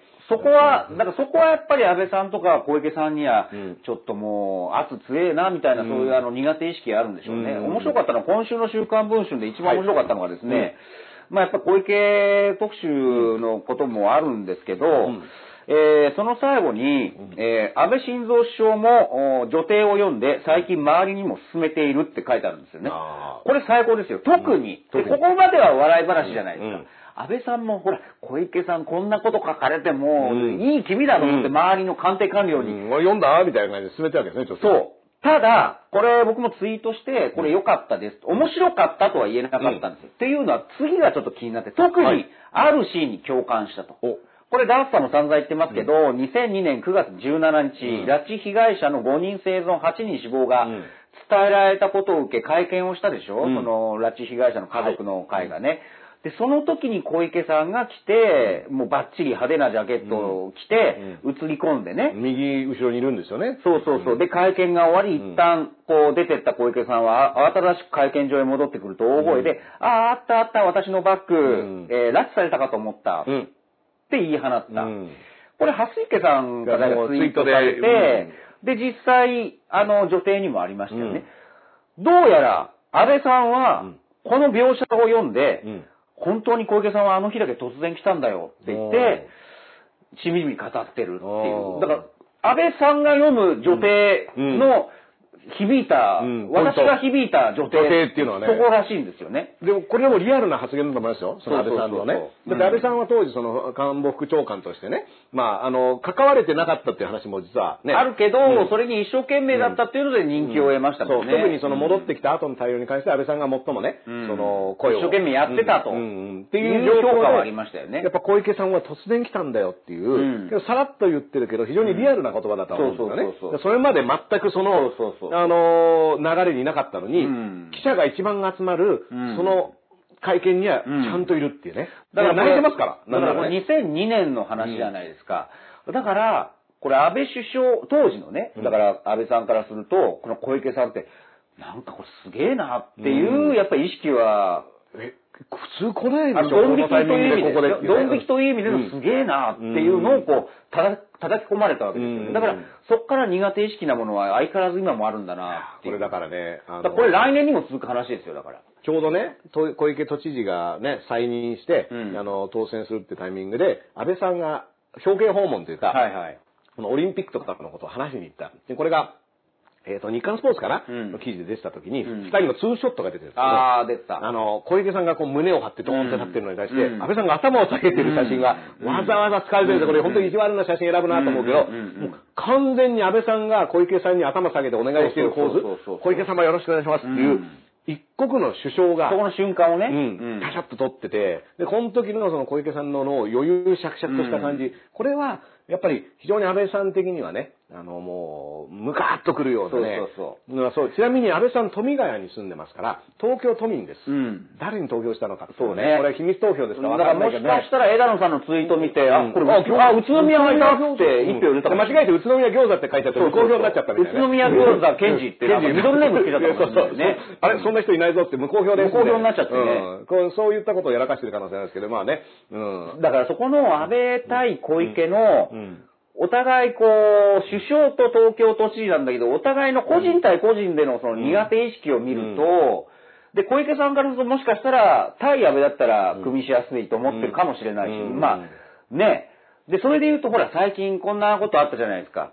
えー、その、都からうん。他の県に行くのは自粛してくれっていう。う。ん。ね。西村さん、ね。国からすれば、うん。いや、あの別にいいですよっていう。うん。だから言ってること違うじゃないか。で、もっと面白かったのが、さらにあの、それは GoTo キャンペーンに対すうん。る批判。あらら。だこれ、げ現代賞がなんか書いてて、なるほどなと思ったんですけど、やっぱりこう、空気を読む、大衆の空気を読む小池さんって、うん。だって GoTo キャンペーンなん、今いや、必要っていうのはみんな思ってることじゃないですか。うん。もちろん観光業は使わなくちゃいけないですけど、今目の前に火事が起きてるのに、旅行の話してどうすんだっていうのは多分これ、多くの人がそうだよねと思う。そこ嗅ぎつけて、うんじゃあ、県をまたぐな。もっと言ったら GoTo キャンペーンをもう叩くっていう、ぜなんか今もう受けそうじゃん。うん。そこに気づいちゃったんじゃないかっていうあ。だからそこがやっぱり喧嘩上手なところで、GoTo してる場合じゃないでしそうそうょっていう。そう。それ言われると確かにここ、ここでも散々言ってたもんね。うん。あーまあだからね、あの、まあただ GoTo の特に観光業に関してはこれ2回3案件だったりもするので、小池さん的にもその露骨にうん。ぶつかれないところ多分あるとは思うんですけど、そうそうそう。あのだから西村さんとかは分かりやすくこう、1対1の時に西村叩きみたいな感じで、西村さんが今官邸の小池担当みたいになってるじゃないですか。そうです、そうです。でこれももう西村さん赤坂自民党のお上みたいな。お上になっちゃってね、うん。もう毎回怒られに行くみたいな感じで。去年ね、赤赤坂自民邸、去年か、なんかやってたけど。あの、西日本豪雨のさなかにね、うん。あの、楽しく。で、間違ったツイートしちゃったりとかしてねうん。そう西村さんですからね、あの時にね。うんそうですす。すべてを明るみに出してくれたね、そうですそうですそうです西村さんのこう、写真でみんなが楽しそうにこうやってイエーイってやってるっていう。うんまあ、あの、その西村さんが、うんまあ今全体のこのコロナ対策の担当をしているってことで、はい小池さんと前が意見の衝突があるわけですね。はいちょっと東京都さん頼みますよと。はい。いう話をしていて、でも、どっちが今のコロナ禍のメッセージの出し方としてうん。響いてるかっていうと、これはね、小池さんなんですよね。うん。その小池さんは、危ない、うん。危険だ気をつけてっていう、で、西村さんが大丈夫です大丈夫ですって言ってるっていう構図になっちゃったから、うん。でそうすると、本当はみんな大丈夫になりたいんだけど、うん。でも危険ですって言っちゃうとみんな何ってなっちゃうっていう心理が、やっぱりすごく小池さんは掴むのがうまくて、ただし僕は前の放送でも言いましたけど、その時に小池さんが、危険だ、危ないのために使ってるのは何かって言ったら、この夜の街なんですよね。そうですよね。夜の街っていうのをとにかく気をつけろ。夜の街っていうのに行かない。で、このメッセージの出し方って一歩間違えると、夜の街行かなければ大丈夫なんじゃねっていうふうにうん伝わっちゃってる可能性ってやっぱすごく大きくて、やっぱり街に出ると今もうかなり普通ですよ。東京、うんあの電車とかね。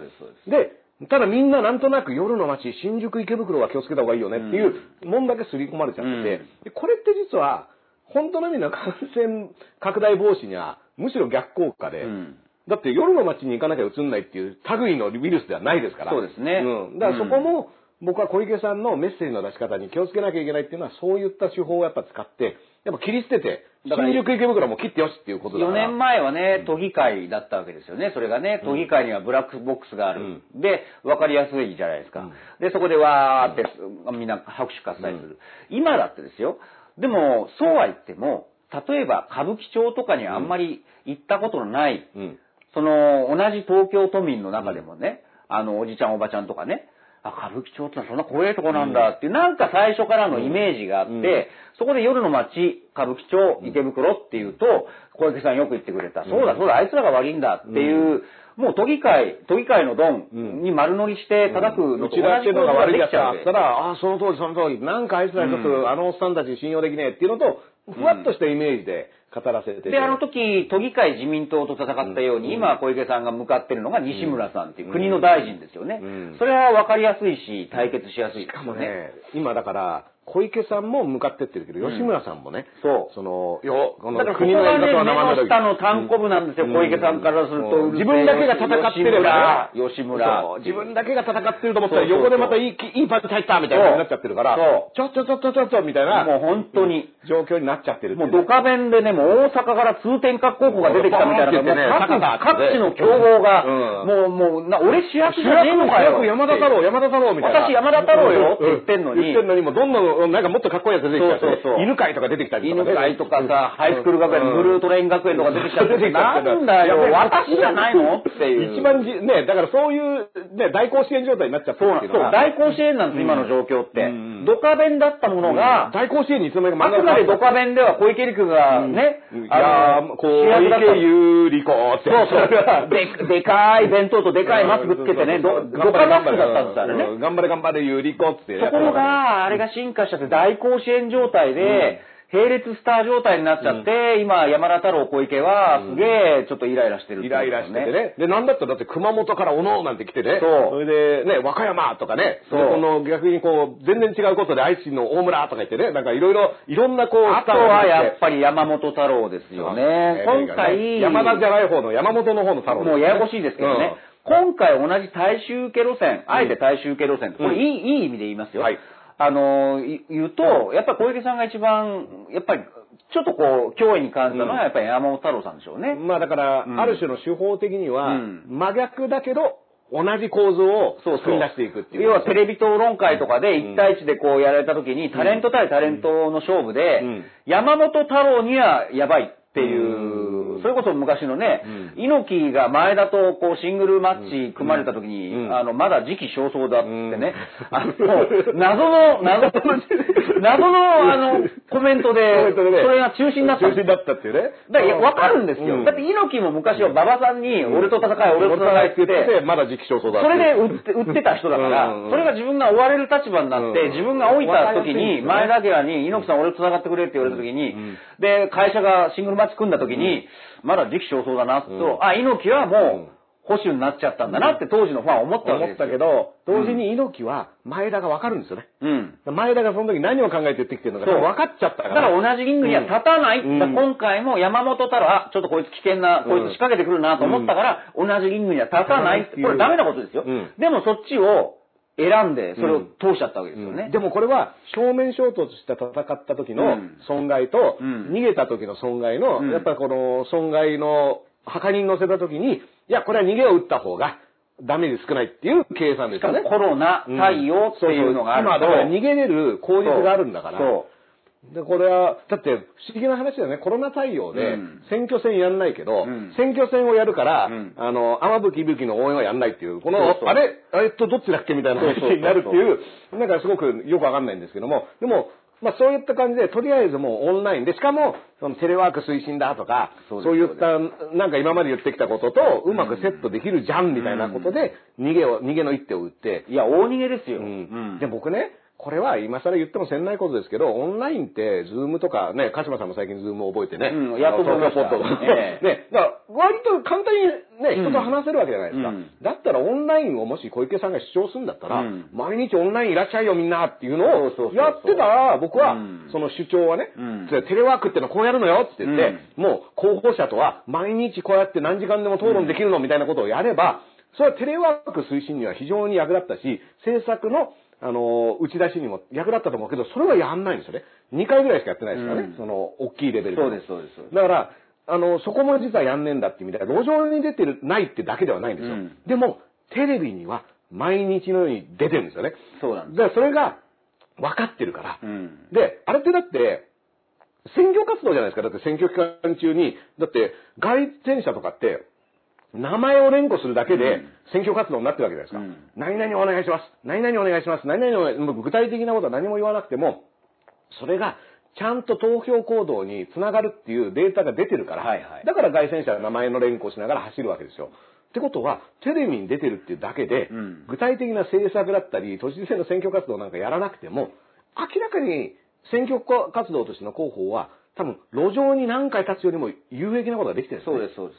だからこれを独り占めしてるっていうのが。だからテレビに出てるのは私だけっていうのを独占する、あの、手法だったんですよね。うん実に巧妙な。実にこう、うんで、本当にだから僕は宇都宮健児さんがね、うん。その終わった後そのマスコミ批判的なね、その盛り上がんなかったですねいや盛り上げるのはお前らの仕事だろうっていう話はしててそれはその通りだと思うしやっぱりテレビ局側がその小池さん以外の人にも、うん。小池さんが毎日出てるっていう前提でね同じぐらいの時間を割いてチャンスを与えたかっていうと全くそれはやってなかったと思うんで、これは僕はやった方が明らかに祭りとしては絶対面白くなったし、その小池さんの思惑が外れたら小池さんはなんか別の手を打つわけで、うん。そうなるとその方が面白いじゃないですか。うん。この安定路線でずっと行かせるよりも、その、そう来るんだったら私これやるわよっていうのが17日間の間にどんだけ起こるかっていうのが、ほとんど今回起こんなかったっていうのが、やっぱり選挙結果だと思うので、うん。やっぱりその、選挙期間中に、あ、このまんまだと私ちょっとやばいかなと思って次の手を打つっていうところまで小池さんが動いたら、初めていろいろ面白くなってきたと思うんですけど、ね。そこはやっぱテレビの怠慢は僕はうん。テレビなんか見ないよっていう人は多いけど、いやいやいや、日本はめちゃめちゃテレビ見てると思いますよ。はい。だって、毎回ジブリトレンド入りするんですから。そうです。金曜ロードショーでやったら。そうです。毎回風の谷のナウシカって入ってたから、ちなみにあの、風のナウじゃなくて、ええ。風の谷のナウシカがちゃんと。風のナウ中抜きされてない中抜きされてないやつが、ちなみに今日はあの、茂木健一郎さんが中抜きっていうラップをね、アカペラで上げてて、あそうですか。それがすごい良かったんですけども、はい。まあでも、その、それぐらいやっぱテレビみんな見てますうから、ん。だからあのツイッタートレンドも日本だけテレビ番組がやたらと上がるっていう、うんで意味では、やっぱりテレビテレビ離れじゃないんだよね。うんテレビ見ながらツイートしてるツイートしてるんですよ。相変わらずテレビを見られてるっていう。テレビを見てないんじゃなくて、うんと同時にできるってだけなんで、で、小池さんはそれはやっぱ分かってるんですよ。うん。その自分の出身母体でもあるし。だってもうテレビの人だもん、あの人。うん。だから、それを、あの、で、小池さんで、が。同じ時期に元気が出るテレビに出てたのが山本太郎さんだから、それは怖がるよ、絶対小池さん的には。あの、どっちが怖がる。あの、国民的に人気があったかというとね、うんこれはあの、メロリン級の方が人気があったんじゃないかっていうね、ことも思いや、そうでしょ、ますから80年代後半まあ、ちなみね。にそこ、スーパージョッキーに出てたのが蓮舫さんなんですよね、そうそうそうの時にね。だから、あれ昼間の人だからね昼間の人ですからね。うんだから、昼なんですから 昼昼なんですなんですけど、あの、そういった構図で見ても、うんまあ、唯一でもね、あのと、あの候補者の中で、テレビ局にね、みんなを呼びなさいって言えたとしたら小池さんなんですよ。そうです、そうです。で、なんか東京 MX テレビとかでもいいんだから、うんで、とにかく小池さんが私だけ出てて、あの、み、かわいそうじゃない、みんなに話す機会をあげましょうって言えるとしたら小池さんなんですけど、それは言わないですよ。だから実際記事でもあったんですけど、やっぱりね、何度も言いますけど、2011年の3.11で告示が2週間後になったあの東京都知事選の石原慎太郎さんはやっぱりモデルにしてるんです。うんで、実際あの陣営の言葉もありました。うんあれをこう、ね、えーモチーフにした。だから徹底的にもう出ない、出ないっていうね。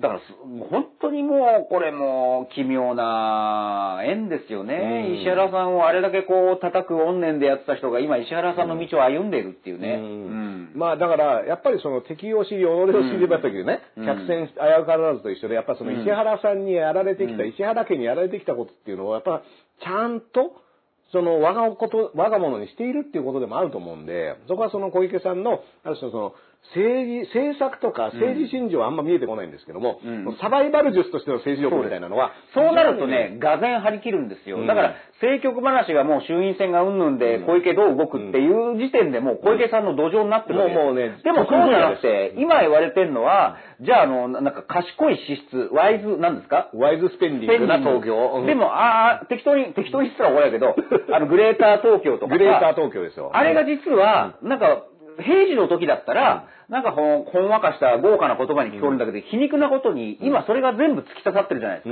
すか。賢い施設、うん。そうですよね。うん。じゃあ東京どうするんですか、うん。っていうのと、えーアメリカ版、あ日本版の CDC、うん。じゃあそれどうやって作るんですか、うん。っていう、すごく大風呂敷広げたものが、今全部リアルに自分の言った政策がこう刺さり始めてきてるんだけど、うん。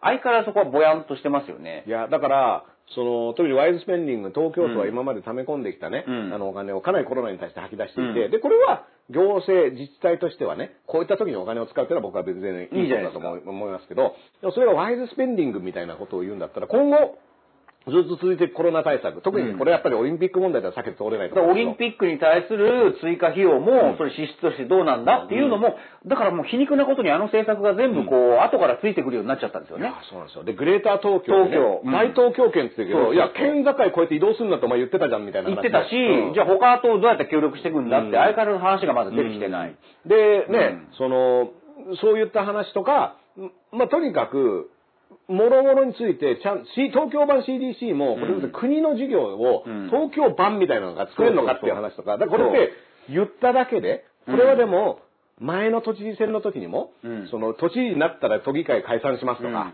あの、オリンピック前に辞めうん。て選挙やりますとかっていうのを言ってたのと一緒で、できなくても言うっていうことを小池さんはずっとやってきてるから、そう。それが今回も結局出ちゃって、できるできないは問題じゃなくて、言った、私は言いましたよね。うん私は言ったけど、いろいろな事情があって実現できなかったけど、うん。私はそのつもりでしたっていうアリバイ作りみたいなもんだから。そうです、そうです。だからだからあれもキャッチーですね。東京版うん CDC って分かりやすいじゃないですか。うん。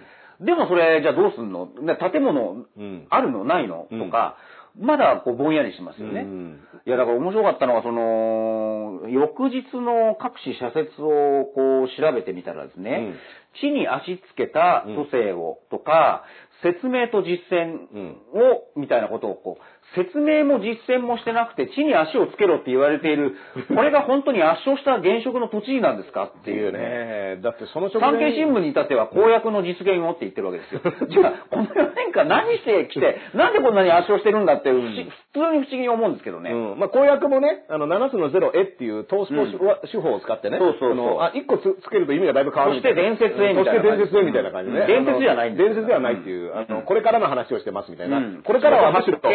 みたいなね。あなたたち次第みたいな、こっちに投げられたみたいなね。そうそうそう7つの公約で私は向かってますけど、うん。あなたたち協力してませんよねみたいな話、そうそういつの間にかすり替わって、あ、俺らが、俺らが。うちの子発見、うん。えみたいな。だからまだ出発もしてなかったっていうね。満員電車ゼロって言っても、あなたたちが乗ってる限りは実現しませんわよとか言われちゃうみたいなね。うん。あ、そう、そうかみたいな。そうそうん。だからそういったすり替えの準備っていうのはいろんなことを行われてきてるっていうのが、うん。で、かつね、この人4年間やるかどうかは健康に留意しながらですから、これはね、本当にこの人にいろんなこと、大事なことを決めさせていいのかっていうね。うんだって、なんだったら、辞める前提だったら、風呂敷だけボンボンボンってやって、失敗したとしても公認の人が、うわ、こんな風呂敷どうやってまとめるのっていうのが、ただ広げっぱなしであちこちにね、置いてあるっていう状況では丸投げされるってことですから。いや、だから今、ハッシュタグいろいろ流行ってるでしょ、だから誰々の辞任を求めますとか、うん。ああいうのは正直なんだかなと思うんだけど、でも一方で、うん。そのツイッター大喜利というか、こう、ひワイワイやりながら、皮肉をしながら、ちょっとこう、当事者に届くような遊びとしては、うん。小池さんが国政出る、あの、理由として言いそうな大喜利とかさ、安倍さんが解散を打つときに、大義にしそうな、うん。そういうの先回りどんどんやっちゃえばいいんですよ。うん。で、それ、本人、多分届くから、はい。あ、やべえ、これ言えねえとかなっちゃうから。小池さんとかだったら、うん。私今まで都知事として頑張ってきたけど、やっぱり国としてん、から変えないとうん、できないことに気づきました、みたいな。それはね、もう、あの、一番ベはそれですよ。オッツ、腹たいだぐらいのオッツボトンってもうね、ねあの、3000点ぐらい行きたい。僕はやっぱり、その、東京都知事として4年間頑張った実績、うん。私は4年間頑張って、うん。国に対して常に変えてくれと訴え続けてまいりました。うん。でも、国の方は、西村がうん耳を貸してくれませんでした。そうそうそうもうこうなったら、私が行くしかない。うん東京都民、そして、ひいては日本国民のために私が中に入って変えなければいもうけない。本当に都知事は続けたいんですけど、うん。でも私が行くしかないんです。東京都の現状を変えるためにも、私をぜひ、これ、国会にっていうね。もう言っときますよ、もう。もう、それもう、あの、1.5倍ぐらいですよ。あのオッズで言うとね。うん。ブックメーカー的にね。元返しぐらい対してね、うん。あのー儲けらんない。儲けらんないやつですよ。多分それ言うだろうな。でもこれはね、うん。あのーもうね、要は大義として、実は言うともうすでに今言ってもいいぐらい、うん。その蓄積はもうされてるし、うん。そして今回の366万票っていう人たちは、結局、もう4年間頑張ったよねっていうことを認めた人たちの数が可視化されてるわけだから大十分なんですよ。うん。で、これが、その、なんだったら僕はこの366万票の人たちは、僕一人一人会って確認してないですけども、小池さんがこれを今の理由で国政に打って出ても、多分支持できます。まあそうでしょうね。頑張れ頑張れ頑張れって。ねああ、だったら頑張ってよっていう、あの、支持の仕方だと思います。この具体的に何をやったかを気にしてた人たち、うん。敷地守ってねえじゃねえかとか、で統一どうなってんだとか、あの、満員電車ゼロになってねえじゃねえかとか、電柱全然地下行ってねえじゃねえかってことを気にしてる人たちは、当然、今回も情報公開してねえじゃねえか。うん。何もわかんねえお前がやったことっていう、いうことを気にしてた人たちはそもそも今回投票もし小池さんに投一票を投じるっていうのには抵抗があったと思うので、そういった人たちは国政に行くって言ったら、ほら見たこれやっぱり、あの、言った通りじゃねえかっていう話になるけど、でも関係ないんです。366万ぐらいの人はふわっと、その時々の瞬間風速が高いことを言うっていうのに一票投じてきた。うんそれで当選してきたわけだから、小池さんってね。だからそれ言いますよ、だから。うん。だからうん。それ過去を問われても、え、何揶揄してんので終わりますよ、だって。うん。もうもう過去は関係ないわけだから。私やってましたけど、4年間、うんそして当選しましたけど、あれは4年前にこいたへで、うん。そのへについて臭いとか未だに言われるの。え、な揶揄まだ。匂ってるんですか？それ、みたいなね。あれ4年前にあの時に必要だったから言っただけでっていう、多分そういう論議なんですよ論理。ね。で、僕はだからもう唯一の障害ですよ。唯一その小池さんが都民、東京のために国政に打って出るのを、うんハードルになってる唯一のものは僕はオリンピックだと思ってます。うん。で、オリンピックがうん。どうなるかっていうのが、実は10月、11月ぐらいに、それこそ IOC がうん。判断するんじゃないかと言われていて、で、まあ、これはだから東京都側にはいろんなその権限がないみたいなことも言われているけども、まあ、そもそも IOC が、あの、やるやらないっていう話っていうのも、その時期に見えてくるんじゃないかと。うん来年の7月にこのままだとできないぞ、うんあるいはもうやるしかないっていうのの、うんやるんだったら僕は、小池さんは、それは東京都知事として迎えたい。他の人に譲りたくはないと。うん。思ってると同時に、でも、もしこの五輪やったことによるダメージっていうのが起きた場合、その責任は取りたくないと思うんですよね。うん。他の人がそこの時に座っててくれれば、小池さんは別の人が都知事として五輪を迎えた場合に小池さんが言うのは、私はそういったことが心配で、できるだけ規模小さい五輪、あるいは中心も見据えた話をずっとしていたんですけれども、叶いませんでしたってことを小池さんはしれっと言うと思いますよ。うん。で、今だからどっちの天秤だ、自分がやって美味しいか、もし自分がいた時になんか攻めを食らうぐらいだったら他の人にそれを任せるかっていう読みを今してるとだ。から今年の秋もしその解散がな,、なかったとして、うん。来年の夏以降になるとしたら、うん。やっぱりその都議選と、おオリンピック、うん。この二つでどうこうステップアップするかっていうのは考えてるでしょうね。うん。だから都議選も、今回だから、うん。その、都議選やるんだったら都民ファーストどうするかっていうのあるけど、うん。その前に衆院選出ちゃえば、都民ファーストの会なんてものは存在すらしないことになる。っていう、確かに確かに。うん。あー感じは。その論法あるね。そのやり口はあるね。だからもう、うん。あの、国政に行って、私はうん。東京都民のために都民ファーストの会というものを結成して、うん。今は彼女たちはそれぞれ私のもとを巣立って、巣立ってで自分の、そう、それをします。うん。で、自分たちの力で都民のために働いてくれることを応援しております。これから、あみたいな。これから国民ファーストとかいい国民ファースト。ってね言うと思います。うんあの、都民ファーストを私は、うん。あの、共に頑張らせていただきましたが、これから国民ファーストで頑張らせていただきます。都民ファーストの会は、もは、あの、立派に職責を果たすことを見守りたいと思います。国民大改革うんってね。で、うん。今は国政の場にいるので、特別顧問の職は辞させていただくっていうことが、そういうのをね、みんななどんどんね、先言って走っていっちゃうん言ってたら、あの時言ってたよっていう。話。言ってた言ってたよねって。これはね、僕だから、都民ファーストの会は今回の北区の件で、やっぱり戦々恐々としてると思いますよ。そうですよね。だって、こんなに勝ち馬で絶対勝てる選もうそれはもう挙なのに。一つのシミュレーションを見せ、見せつけられたわけだから、うんうんあ、小池さんやっぱり、あの、自民公明の方に行くんだっていうね。うん。なんならだってコメントすらしてないじゃないですか、そのうん天風ビックさんが。あのね、だから、なんかその、ネットの中ではなんか応援コメント出したみたいな、うん私の娘のようなものです。うんみたいなそれも、やっぱりせっつかれて、もう、それをさ、言ったらしいんですけど、うん。基本的には応援してないですよね。うん。なんだったら今回維新のさ、吉村さんがこう、北区の応援演説、音喜多さんが呼ぶみたいなね。呼ぶみたいな、そこまでこれってだから、その維新の会にしてみれば、もう完全に、もう割り割り切ってますからね、そこはね。その都知事選だったり、北区東京都議補選を。だから、来年の都議選にも、その日本維新の会がどういった候補を立ててくるのかっていうのは僕はすごく、あの、ね今回ね、あの、ある種地盤っていうかね、あの、片足乗っけたっていうまあだから維新の会が野党とすればですよ。うん。まあでも野党の中では今一番一番勢いがあるし、うん人気者がいるし、ね。で、なんだったら権力に近いかもしれないし、これから出馬を考えてる人は、すごく有力な選択肢になりますよね。ううんん。だね、あのもともとね、衆議院選があった時に、うん。令和新選組はうん、もう全部候補立てて、うん。全選挙区に候補立てるみたいなことを山本太郎さんは言っていて、うん。で、これがね、いつあるかにもよると思うんですけど、一回そういった党員、あの、候補者募集みたいなことをはいやってたと思うんですよね。で、まあ、その中でですね、あの、選挙が終わった後に、うん。この山本太郎さんのあり方について、まあ、その応援してる人たちもいろんな気持ちで応援してたと思うから、いろいろな、あの、あるんですけども、その大石恒樹さんっていう、うん。令和新選組の候補で参院選に出た方が、その動画、YouTube 動画で発言したことが、まあ非常にその優勢思想的なんではないか。命の選別うん命の選別が、こそが政治の仕事だみたいなね、ことを言ってしまって、その後本人が動画を削除して、その謝罪文みたいなのを公開しているんですけども、まあ山本太郎さんも、この令和新選組としてどうするんだって言った時に、まあ、あの、党理のね、党の規約っていうか、党の理念とは反するものですみたいなことを言った後、僕はちょっと気になったのが、その、こみんなの中にある優勢思想にうん。向き合わせる、気づかせるチャンスとしてっていう話で、うんこれ僕はね、うんあの、全然規模感は違うけど、論法としては、僕は河合夫妻がうん逮捕された時に安倍さんが言った、その、河合夫妻逮捕についてどう思いますかって言ったら、国会議員みんなが襟を正してそうだね。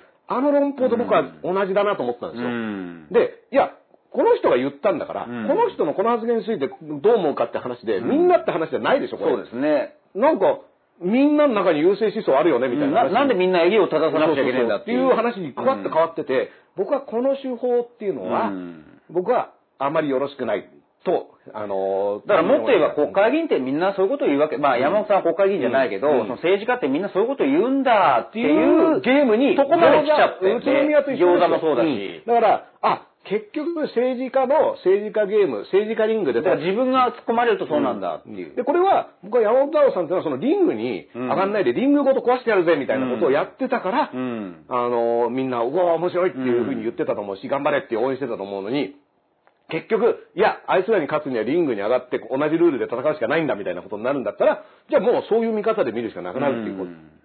これも僕はすごくあの大事なタイミングだと思うし、僕はあの優勢思想的なもの、特にその強制否認だったり、あの優勢保護法だったりっていうもの、これは毎日新聞がずっと追っかけて記事にしている、うん。本にもなってるんですけど、うん。こういった事態そうです。あれはもうう読むべきですよ、あれ。うん。そういった時期に、あの、政治家っていうのがね、そういった法案とかを考えて、うん。そして、この社会っていうものを運営していくときに、それを志す人がね、で、あるいは落選したからただの人って言うけど、政治家っていうのは議員ではなくて、うん政治をやる、政治を志している、政治をなんとかしようとしている人は政治家ですから、だから政治家の発言だと僕は思っているんですよ。で、まあ、とにかく、あの山本太郎さんはそういった意味でどういったゲームをしているのかっていうのは、割とちゃんと、つどつど立場を明確にしないと、やっぱ今回の都知事選もじゃあ実験ですとかっていうことになると、なんか、あ、じゃあこれ維新の会とじゃあ同じことをやってるんだ。うん。ってことになると、じゃあそのリングの上で戦ってるんですねっていうふうに受け取られだちゃから最うと思うんですよね。初に選挙出た時もあれ66万票で、今回も実は変わってないんですよね。だから実は変わってないっていう、あの基礎票は増えてないっていう。うん。味方にもなっちゃう。だからある意味、本当は増えるはずだったものが、ああ、でもシミュレーションだよねって、うん。もう、もう見透かされてたっていう、うん。そういうのは絶対ありますよね。うん。うんだから、まあ、とにかく、あのーそういったいろんなことがね、炙り出されてきたタイミングではあるので、そう。うん。だから枝野さんにしろ、山本太郎さんにしろ、そうなんですよ。だから冒頭の話にまた戻りますけど、じゃあこの人たちが今より強い権力、うん。大きい権力を握ったら、なんだったらもったら、あの、政権交代して首相になったら、あ、でも同じことやっちゃうんじゃないっていう、そういう目は持たないといけないですよね。あのー枝野さんが好きだから、山本太郎さんが好きだから、安倍さんが好きだから、うん。その個別事案は擁護する、じゃ何も変わらないんですよ、やっぱり。同じく、こっちはね、あのー見る側としてはうん、フラットにこう言っていかないと、うん。うんまあだから僕はそういった見方もね、あの、やっぱり心情的に応援したいとかね、うん。心情的に嫌い、生理的にこの人は受け付けないっていうのは、うんまあ人間同士だからありますけど、うん。まあそれはそれとして、ね、人間だからそういう感じが湧き起こってきて、うん。あれなんでとか、いや、あいつだったらそういうことやりそうだなとか逆にね、なんかいろいろ出てくるけど、そことは別として、出てきたものに対してどういう行動を取ったかっていうことは、やっぱちゃんと、ね、それ必要。うん。あの、分け分けて見ていくっていうのが大事だなっていうのと、まあやっぱりね、あの、昼からなんですではずーっとこう、注視してきたね河合リーグ。河合リーグがね、あの、うん開幕、6月18日に開幕を迎えてね、うん。そして逮捕、そして起訴みたいな流れになってきて、うん。でこれも、その、検察問題と同時にやっぱ僕らは話してきて、要はこの出てくる情報がどっから出てきてるのか。やっぱ裁判の前にね、やたらとみんな河合リーグに詳しくなってるじゃないですか。僕らも含めて。まあもう毎日一面トップでね。で、誰が何をいくら関もらったか係者によるとって、あ、うんこれ検察のことじゃないかっていう見方は必要だよね。だからこれ、誰からの情報なのっていうのも含めて、で、なんだったらもうだから、勝手に国民裁判みたいなものは、もう実は行われていて、どう考えてもこいつら悪いだろう。はい。こいつら有罪だっていうムードは、完全に出来上がってるムードできてるもんね。でも、実際の裁判、実際の判決っていうのは、まだ行われてなくて、じゃあ実際何の法律にどう違反したのかっていうのと、結構この選挙活動っていうのを応援するのと、その政治活動、選挙運動と政治活動って実は違う分けられていて、公職選挙法っていうのは選挙に関わる法あの法律で、はいはい。で選政治活動としての人中見舞いだったり、そういったものは、実はその別の規制、政治あの資金規正法とかっていうのに該当するけど、違う法律ですよとか言って、でも何が頑張ってくださいとかっていうのはどこからじゃダメなの？って、じゃあ公示されて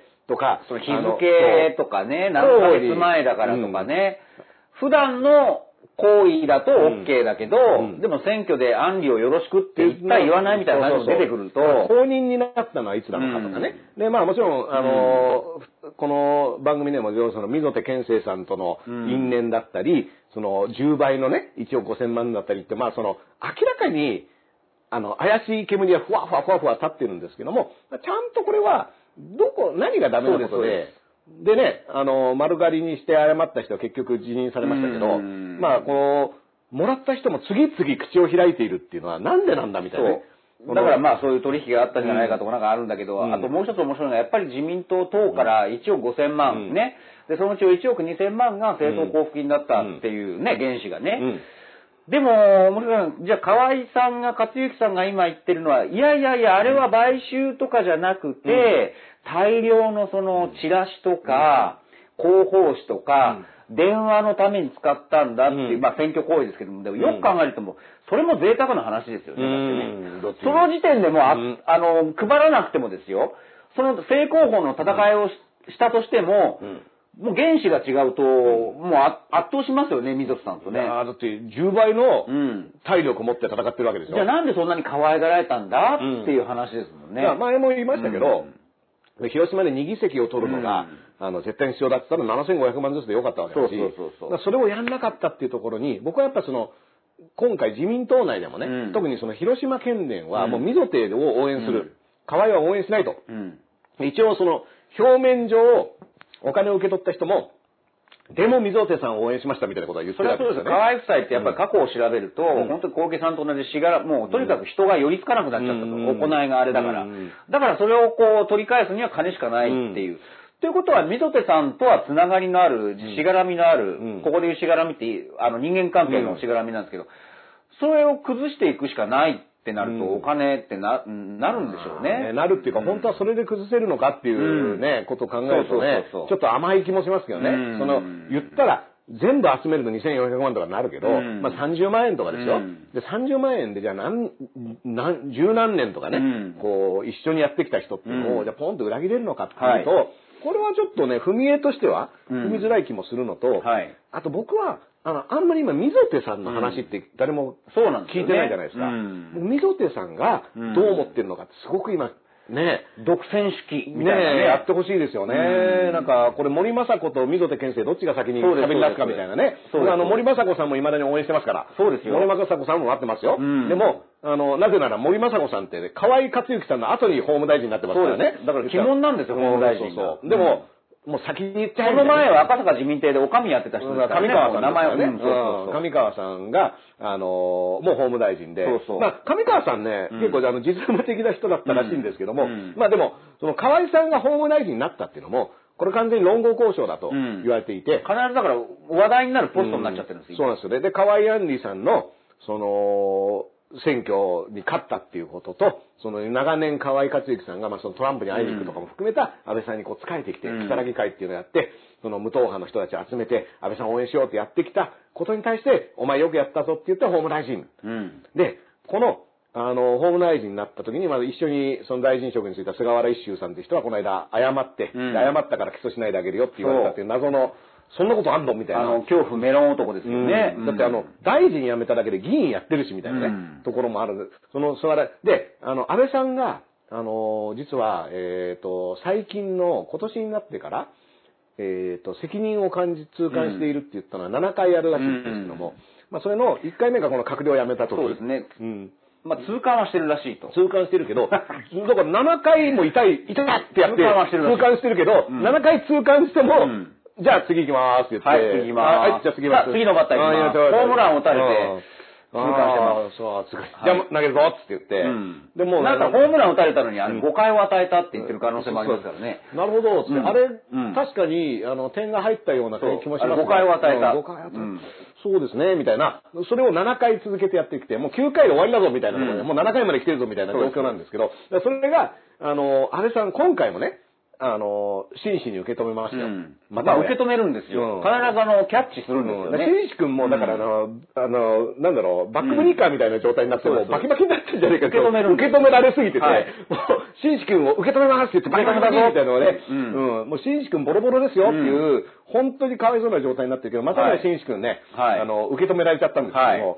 これね、だから安倍さんのこの責任問題、そうですね。だから、何回も言ってますけど、河合克行さんって、うん。なんで法務大臣になれたかって言ったら、もうひたすら安倍さんに忠実な、もうロイヤルな進化としてね、安倍さん、菅さんのね。手となり足となり口となり耳となり働いてきたっていううん。ことが認められて法務大臣になって、まあすぐ辞めたんですけども、そういった人と、うん。その河合兄さん奥さんですけども、広島県議から、この北西の参議院議員にね、ドンって行って、で、前も言いましたけど、僕はこの人たちが、その、何が良くなかったかっていうと、お金を配ったこととはまた別に、うん。国会議員なのに、一切国会議員としての仕事を半年くらいやってないんですよ。してないですね。だからその時点で僕は議員辞職しろっていうのはうん、そっちの方がむしろね。うんだから、粛々と議員の仕事をしてたんならまだしもうん、ただ雲隠れして、たまに出てきて、あの、不正なことはありませんって言って帰っていくだけの仕事なんで、それは僕やめた方がいいんじゃないかなっていうのは思いますけどね。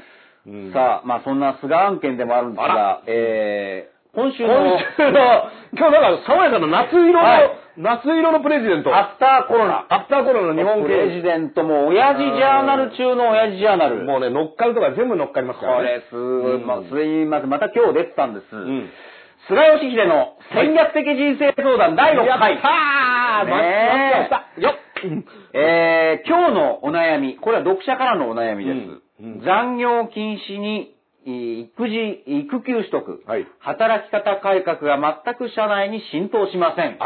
というお悩みです。働き方改革なんでね、誰が言ってたやつだろうみたいなね。で、お答え、うん。菅さんね、制度はあれど使えず、ならば、えー業務効率化をまず検討しましょう。という答えなんですね。うんうん。で、これ面白いのが、こうやって見ると、ん結局自分の功績これだけしたぞっていう自慢話をペラペラ言ってるわけですよね。うんうん。要は行政にも無駄や非効率はいろんなところに見られます。うん。私、官房長官で7年半、うん。経験から言えば、うん。個々の官僚は皆とても優秀ですが、はい具体的な政策を進める場面になると、いわゆる省益うんにとらわれ、うん縦割り行政になる、うんそこをここまでぶっ壊したのが、あの、ちゃんとやってきたのが私なんです。私です。各言そういう話になる。これ私なんです、みたいなね。もうやっぱり、もう官僚、うん。官僚こんなにもう縦割り行政だったのを俺がこんなにやったの、うん。もう大衆アピールなんですよ。うん。だからこの内閣人事局にね、集約して。結局自分の成果をまたね、うん。ここで、あ、菅さんがおっしゃってて面白いんですけど、うん。ただ最近、先週もほら、ちょっと言いかけた、言いかけ、少しか言えなかったんですけど、ふるさと納税。はい。あれ、菅案件なんですよ。泉佐野市がね、ずーっと、うん。まあ、新聞の論調を見ると、うん。いや、泉佐野市ももう、もうやり方がもうめちゃくちゃだったじゃねえかって。うん。喧嘩両成敗的だけど、今回の、うん。要は、去年から始まった新制度で、うん。過去の、まあ、行いを見てうん、外すっていうのは、それはダメだよねっていうので、うん。泉佐野市が、まあ、勝ったわけですけども、それをお頭に入れてほしいんですが、そもそもあれ、菅さん案件なんですよね。で、僕、今でも保存してある好きな記事がありましてね、はい。これ去年なんですけど、ん。ふるさと納税がまた問題になった時に、ん。えーこれ朝日新聞かな、そのドキュメントで、ん。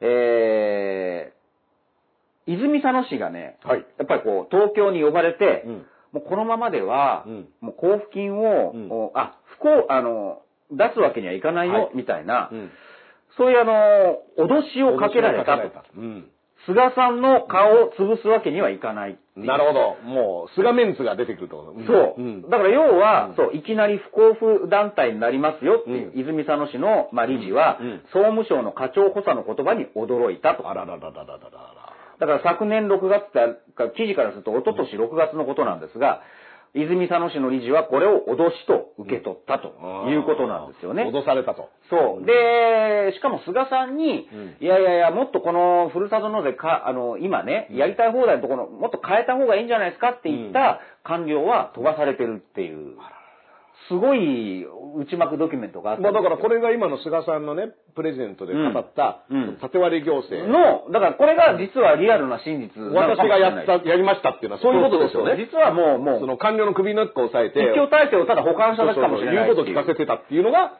菅さんの、そうなんですそうなんです。それがやったのが私ですっていう。これね、ふるさと納税っていうだけを取ってみても、これだけのあのギャップの差があって面白いんですよね。うん。もともとね、こう様々な官僚の問題が今いっぱい出てきているのも、うん。内閣人事局っていうものが、その官僚のトップレベルの人事権を全部握ってしまって、結局内閣の官邸の言うことを聞かないと、はいはい。官邸の霞が関の中での出世っていうのに影響してきてしまうと。うん。でなんなら、その、今まで官僚はその事務次官目指してのレースをみんなが走っていて、同期の中で一人だけが勝ち上がるみたいなレースをやっていくのが慣例としてあったのが、は急に官邸の言うことを聞く人が一本釣りヒューってこそうあの、官邸官僚として、あの、取られていくっていう。はい。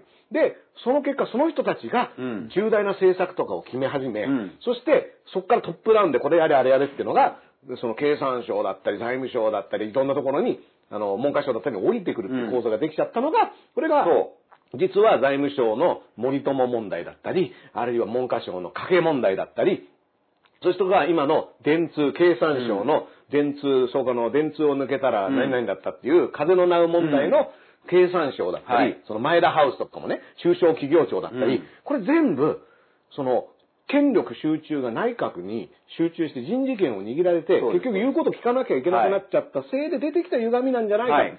で、これをやっていたのが私ですっていうのが今回のプレゼントの菅さんのね、そうです。あのー全部繋がっていくぞっていうのが、これ、私がやったんですよ。っていう。論点をもう一つ付け加えると、うん。そんな菅さんなんですが、はい。実は菅さんの政策、今までやってきたことをうん。挙げてみると、うん。例えばこのふるさと納税、はい。これはじゃあ、でもまあ、寄付してね、返礼品もらえる、しかもこんなに豪華なもらえるの、うんってそれはお金持ちの人になればなるほどうん優遇だし、んまあ言ってみれば、受けたわけですよね。はい実際寄付額がものすごく高くなる。ん増えた。うんうん。まあ、これあの大衆受けしたわけですよね。理屈としてね、分かりやすいですもんね。そううんあの、ネーミングもいいですよね。ただこれ、菅さんの今までの、その、政策っていうのを、こう、拾っていくと、実はそういう大衆受け、うんもしくは大衆に受けたいうん大政衆策が受けたい。結構多いわけです。例えば沖縄ユニバーサル・スタジオ・ジャパン、うんディズニーランド誘致します。うんあれもなんかいろいろ問題があるのに、いきなりそっちをこう出すのかっていう、わかりやすい大衆受け路線ですよね。あと、え、携帯料金をこう、半額にしますみたいなことを言ったじゃないですか。あれもだって僕らからすれば、あ、やってくれるなら悪くないねっていう。だから実は菅さんってああいう感じのイメージなんだけど、めちゃくちゃ、まあ今日ポピュリズムっていうのは一つのあれですけど、今言われている既得権益をぶっ壊すっていう意味でのポピュリズムの解釈ではなく、元からあった、もうなんか大衆うに、もうなんか受けるっていう意味での古いポピュリストなのかなっていう。で、そのポピュリストが、じゃあ今、どこに目目配せしてんだって話になると、安倍さんの次ね。うんじゃあ小池さんであったり、うん。維新であったりっていう、全部繋がってくるわけですよね。だから、あの、案外そのね、石破さんとの距離を縮めてるっていうのも、うん。石破さんどうも人気あるみたいだぞ、みたいな。だったらそこで繋がる、あの、二階さんと一緒にね、近づいていく可能性だってあるわけですよ。安倍さんと組んでるのも、うん。安倍さんはもともと人気がすごくあった人ですから、うん。その特にその、あ拉致問題に向けてのその政界のプリンスでね、うん。美しい国みたいなのを出してた頃の安倍さんっていうのは、一定層には非常に人気になる若手政治家として期待されてた人ですから、そういった意味ではその人気者っていうのを見分ける能力っていうのは、菅さんには実はあるという前提で見ると、今どういう動きをしてるだから小池さんとか吉村さんとか、まあ、まあ、橋本さんとか安倍さんとかも含めて、うん。ポピュリスト、ポピュリズムっていうとなんかド派手なイメージがあるけど、僕は今日ここで言いたいのは、うん。いや、菅さんもなかなかあのの、ポピュリスト昔からうん。のその大衆系を狙うっていう意味では、ポピュリストなんだよっていう。だからこの人が実務的なことを評価するするとかなんか言われてるじゃないですか。うんいや、そうじゃなくて、だって思思い出してください。令和おじさんって言われたら、あれだけ喜んじゃったんだから。令和おじさんですよ。だ本当はああいういでたち風貌なんだけど、うん大衆消したいっていう、なんか泣いた赤鬼みたいな感じなんですよ。うん泣いた赤鬼みたいな本当はみんなにもっとさ、わちゃわちゃしてほしいんだよっていうおじさんでっていうのはうん予想しといた方がいいです。だこれ実際野中さんとかとは違うんだぞみそう。そうそうあのーそうなんそうなんそうなんなんかね、同じジャンルの人になんかね。実はふわっとしたおじさんなんだぞふわっとしたおじさんみたいなね。風船おじさんなんだぞっていう。ふわっと飛んでいくぞ可能性があるぞっていう。そこを頭に入れとくと、え、菅さんこんな人とくっつくんだっていうのは、ね全然これが意外じゃない。それが、このプレジデントでやっぱりね、脱ぎ始めた姿そうです、っていうのは、そうです、この可愛さ、可愛い私を見てっていう、そうなんですよ。ふわっとしたおじさんの、だから願望です実績アピールをもう始めてるわけ。だってもう大官房長官じゃないですか、7年半も。そんな今更、ね、過去の実績アピールだね。やらんっていうことはもう未来、来年以降を見てるわけですよね。うん。これね、この番組の何度も言いましたけど、やっぱその令和おじさんフィーバーが、うん。ちょっと早すぎた菅人気のせいで、安倍さんにちょっとカチンときてね、そうどんどん落ち目どっちおごってって、ちょっと若干こう、冷たい風を送られてた時期があったっていうのを、本人なりにやっぱり気づいてね。気づいて分析して、でメロン男とかうん河合夫妻も、やっぱり内閣入れ、大臣になりましたもんね。うん。うん。だからそういった、その、一回ちょっと、あの、はしゃぎすぎたっていうことを自制して、で、じっくり自分の地盤を固めようっていうのが、このプレジデントの連載だったりあるいは様々なそういった大衆受けすだから動き始めてきたよっていう大衆路線にまた受けるようにうん、そのうちテレビとかも出るんじゃないですかね。もっとね、柔らかいテレビとかね。あの、うん。ポスト安倍のうん。名前でポーンって出てくるのが、それこそその石破さんだったりね、まあ、あの、人気はないにしろ岸田さんだったり、うん。あるいはその稲葉さんだとかね、うん。野田さんだとか、まあ、いろいろ出てくるけど、うん。まあ、あの、菅さんっていう名前がすごいボンって目立つ感じじゃないんですけども、うん。本人的には、ええ。やっぱそのレースが実は始まっているといそう見立ては結構このプレジデントのね、今日のですね、産経新聞にね、はいポスト安倍って言いながら個別で一人一人こうチェックするあの特集がある。今日は稲田さんの回だった。稲田さんの回でしたか？稲田さんの見出し面白かったですね。はい本人はやる気満々だけど、友達がいないって書いてあら、ある。ともちんなのに。ともちん味方がいないらしいですよやっぱりともちん友達いないみたいなね。うん、やっぱりあのーうん突破力はすごい、うんみたいなこと言われてるけど、うん肝心なことを仲間に相談しないから味方がいないと。これなんかね、うんそういった政治家さんがたまにね、そのしがらみがいらない政治とか言っちゃうみたいなね。うんあのよく言うとそうだけど、お前うん友達いねえじゃねえかみたいな、うん。あのーその裏返しがあるっていうのとね、はい。この稲田さんっていうのも結局安倍さん、うん。安倍さんからこう一本釣りされてね、そう。うん、あのー入ってきたっていうのでは、河合安利的な、そうそう。だから、出世コー登ってきてるわけだからそうういう政治手法になるってことは、やっぱりそういうところで学んだからじゃないですかね。ううんん。だから、河合杏里さんも、今回みたいな騒ぎにならなかったら、これ、うん稲田朋美コースでね、うん。なんだったらこう、よじゃあ、そうそう大臣とかやらせるかみたいなことになっちゃう、そういったその、安倍友コースみたいなところに乗っかってたのが、うん。やっぱりまあ、その、なんだかんだこんだけ7年半もやってるから、あの、そうもうまくいかなくなったっていうだけで、かつては、稲田さんとかの時にはもううまくいってるわけですよね。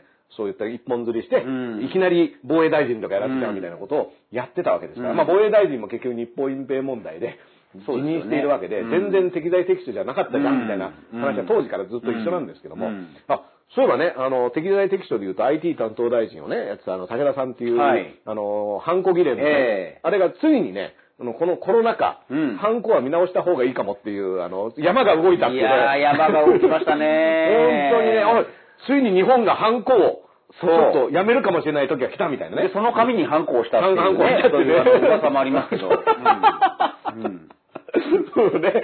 うん。ハンコをやめるという紙にハンコをやめるって、じゃあ紙持ってこいって言って、ハンコをハンコをしてね、変わってねえじゃねえかっていう話ですね。三あの、三問版でいいか、みたいなね。そうそうそうそうそううん。でも、あのーそういった意味では、あの、適材適所、その、大臣になんでこの人だから、河合克行さんが、法務大臣になったうん、適材適所としての、僕は一個一個、もう全て繋がってますよね。つながってるし、なんだったら内閣組閣した時に、うんもうちょっとちゃんと、その人がこの場所、ポジションにいるのが適正かどうかっていうのをみんなでチェックした方がいいと思いますよ。だから適材適所っていう言葉もいじめられてますよね。うんこれからどこかの社長さんが適材適所ですったら、うん誰もして笑われうん笑われますよ。あ友達ね、みたいな。うんなるほどね、みたいなね。うんあ、じゃあその社長は悪くないのに。そうそうそうそう。うんあ、なんだ、友達使っちゃったんだって。そういや、そういう意味じゃないですよ、みたいなね。適材適所って友達を入れるって意味じゃああ、ないんですよ。なんか今までこう在庫一掃で、うんその人をただつけただけねって思われるかもしれない、俺ね、この新しい広辞苑が出たらね、適材適所って見たら、友達を登用することとか書いてあれって、もう意味が変わっちゃってるみたいなね。とりあえずこう、厚遇することみたいなね。うん そういうな、新しい意味がね、あの、うんできちゃったみたいね。うんあの、真摯にっていうのを広辞苑で引くとねあの、適当に流すことみたいな感じになってそうそうそうあらららららみたいなね。そういったことが、まあ、いろいろ起こっている。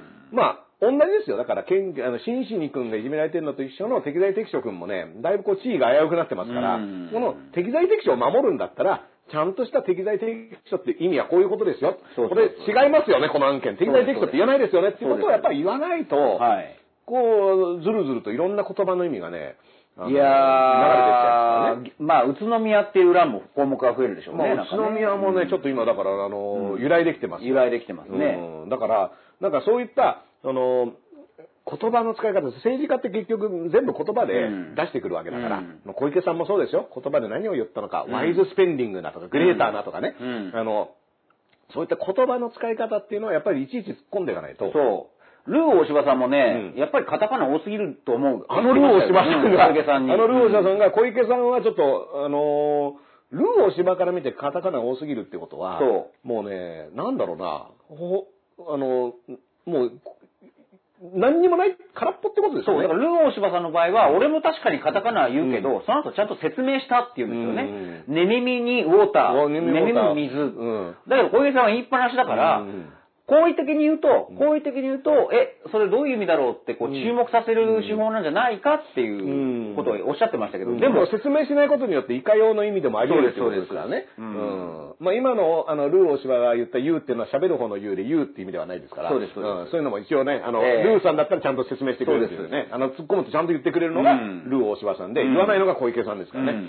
だから、あの、その、言葉の扱い方、政治家がどうやって使ってるのかっていうのは、いちいちいろんな場面に出てきますから、うん。やっぱりなんか、あの、なんとなく分かった気にならなくて、気になったら、え、それどういう意味ですかっていうのを、そうなんですよね。やっていかないと、言葉がどんどんどんどん膨らんでインフレ化してね、うん。東京改革でいいのに東京大改革、んな2.0なぜなら改革をしてないからですよね。うん。それで4年間終わっちゃったから。ちなみにまあ、あの、でかいことを言う人ほどね、あの、中身に自信がない時とか、うん。中身がない時ほど言葉がでかくなるまあこういうことで揶揄って言われるんですやよね。やゆ、やゆしてるんですか、うん。みたいなことを言うけど、うん。やっぱりその、グレートなとかね、うん。出てくるときはグレートじゃないと思った方が、うん。これはやっぱり、あの、そうですそうです。原則としてね、はい。一応、でかい言葉が出てきたらうん。そうじゃないんだなっていうとこからスタートして、うん。あ、案外ちゃんとやってるんだな、みたいなね、うん。あの、順番で考えないと、足元救われることが多いですから、うん。はい。あの、鹿島さん。はい。えー気づいたらですね、2時間、まだね、またですか？ままた2時間喋っちゃいましたミヤネ屋さん？これミヤネ屋さんのとこまでちょっと行っちゃってね。そうですか申し訳ないんですけどもね。あっという間ですねあっという間にね。うんまあ、あのーなんていうんですかね。今回もね、まあ都知事選がね、7月はい終わったばかりですから。で、終わったばかりで、ええこれから4年、4年間ですよ。4年間任期忘れて、任期ね、4ヶ月とかじゃないですからね、これ。だからもし、うん、あれ4年って早いなと思うぐらいの都知事選の感覚になるかもしれないけど、うん一応じゃあ、あの、これもう無責任なね、床屋制なんですから、あの、鹿島さん的には、その次の都知事選、うん4年後にあると思われていた都知事選が、まあ来年ぐらいには、うん。えあるかもな、みたいな。まあそういう備えはしといた方がいい備えはね、うん、都知事選結構だから、こまあ今回だから、うんあの、あ、しまった、いつの間にか終わってたとかね。だからみんな他の21人の方、もう一回300万集めておいたそう方がいいなんですよね。うん結構お金取られますから、うんで、なんなら供託金返ってこなかった人今回多いですからね。そうですよグッて集まっちゃいましたから。うんでも、あの、今回ちょっと乗り遅れたっていう人も、大丈夫大丈夫。来年ぐらいには。そう。だもう一回ね今年の選挙候補はまだ生きてますからね。取っといた方がいいです。そうそうそうあの、なんだったら、あの、長澤さんの薬局もね、そうもう、まあ、もう一回おあの応援するチャンスがあるかもしれないですから、だからそれをちゃんと取っておく。もう最近僕読みすぎてコロナはただの風邪って言っちゃう自分がいますからね。あ、いけないいけない、これ読みすぎた読みすぎたと思って、これこの平塚さんの意見だったんですよね。そうですそうですうん。でも、本来なら、そういったことを言ってる人とコロナ対策を実際にやっている、あの、小池さんとかが、討論でね、話し合うとかっていうのを僕は見ることこそが僕らにとっては有益なね、うん。あの、番組だったんじゃないかなとは思いますけどね。うん。だって、まあその平塚さんの主張と、ね、コロナは夜の街のせいですって言ってる小池さんとね、あの、それと石井さんみたいな特効薬開発しましたみたいな人が、実はいたわけですから、まあこれだから1年以内ですから、またね、あので、宇都宮健さん、また今回2着でしたから、ね、2二着ってあえて言いますけど、うん二着。ってずーっと2着が続いてうん。細川森弘さんよりうん。勝った時もありますからね。そうですそうです。2着、2着、2着で、また次、じゃあ感覚が詰まって出るのかどうかっていうね。うんもうそういうね、野獣馬的な見方でいいと思うんですよね。まあだからね、ちなみになんか宇都宮健さんっていうのは別にその今回落選した後も、うん。でもやっぱりとあの都政にはね、うん。目を光らせ続けるという話をしていて、だから今までと変わらないスタンスで、で、その政治活動、政治運動っていうのは別にその選挙の勝ち負けではなく、自分が必要だと思ったことをやることだと言っておられたので、まあ、もしかしたら、その、1年ぐらいの後だったら、宇都宮健さん再び、あの、チャレンジするっていうことは全然あり得ると思いますから、まあそこら辺もね、あの、あとはまあ衆議院選挙なんていうのもね、うん。この本来なら来、あの、結構来年の秋なんでした来年の秋に、まあ、遅かれ早かれ任期は迎えるんだけど、うん。じゃあその前に解散ををするのかどうかっていうね、うん。あの、安倍さんの任期っていうのが来年の、その、うん。今の総裁選のね。で、衆議院の任期もそうだよね、うん。来年ぐらいにね。うん。まあでもね、自民党総裁であるっていうのと総理大臣であるって、これ両方の方で持ってるんですけど、安倍さんってあの、なんか都合がいい時は総理大臣になって、都合がいい時には総裁になるんですけど河合さんとかが捕まると急に総理大臣として自民党にもちゃんとやってほしいみたいな話になってね。で、このなんか靖国とか行く時には、うん。いや、そう、自民党の総裁としてみたいな話になって。ありますよね。あれ、同じ人ですよねっていうのは、うん。はい。結構ね、今回もそういったところも真摯に受け止めてほしいなとうん。そうですね。思うんですけども、うん。もうこの代わりにっていうのがね、総裁じゃなくなったらもう使えなくなりますからね。はい。はい。まあそういったのが総裁選があったりとか、いろいろありますが、えっ、と、来週のですね、うん。えっ、と、昼からなんですが、7月の、うん。えっ、と、17とかになって、17いよいよだからね、本来ならオリンピックがもう盛り上がり始めてる時期ですよ。じゃあ、オリンピック、またまた、オリンピック。だからね、はいあの、オリンピックを盛り上げようみたいな、そうですね来週はちょっとね、オリンピックを盛り上げたいと。はい盛り上げたいうん、もうこれはね、オリンピックの話で持ちきりだよみはいたいなね、メダルいくついいと思うという感じでいきたいと思います。はいはい。それでは皆さん本当に、えっと、ご視聴いただきありがとうございました。ありがとうございました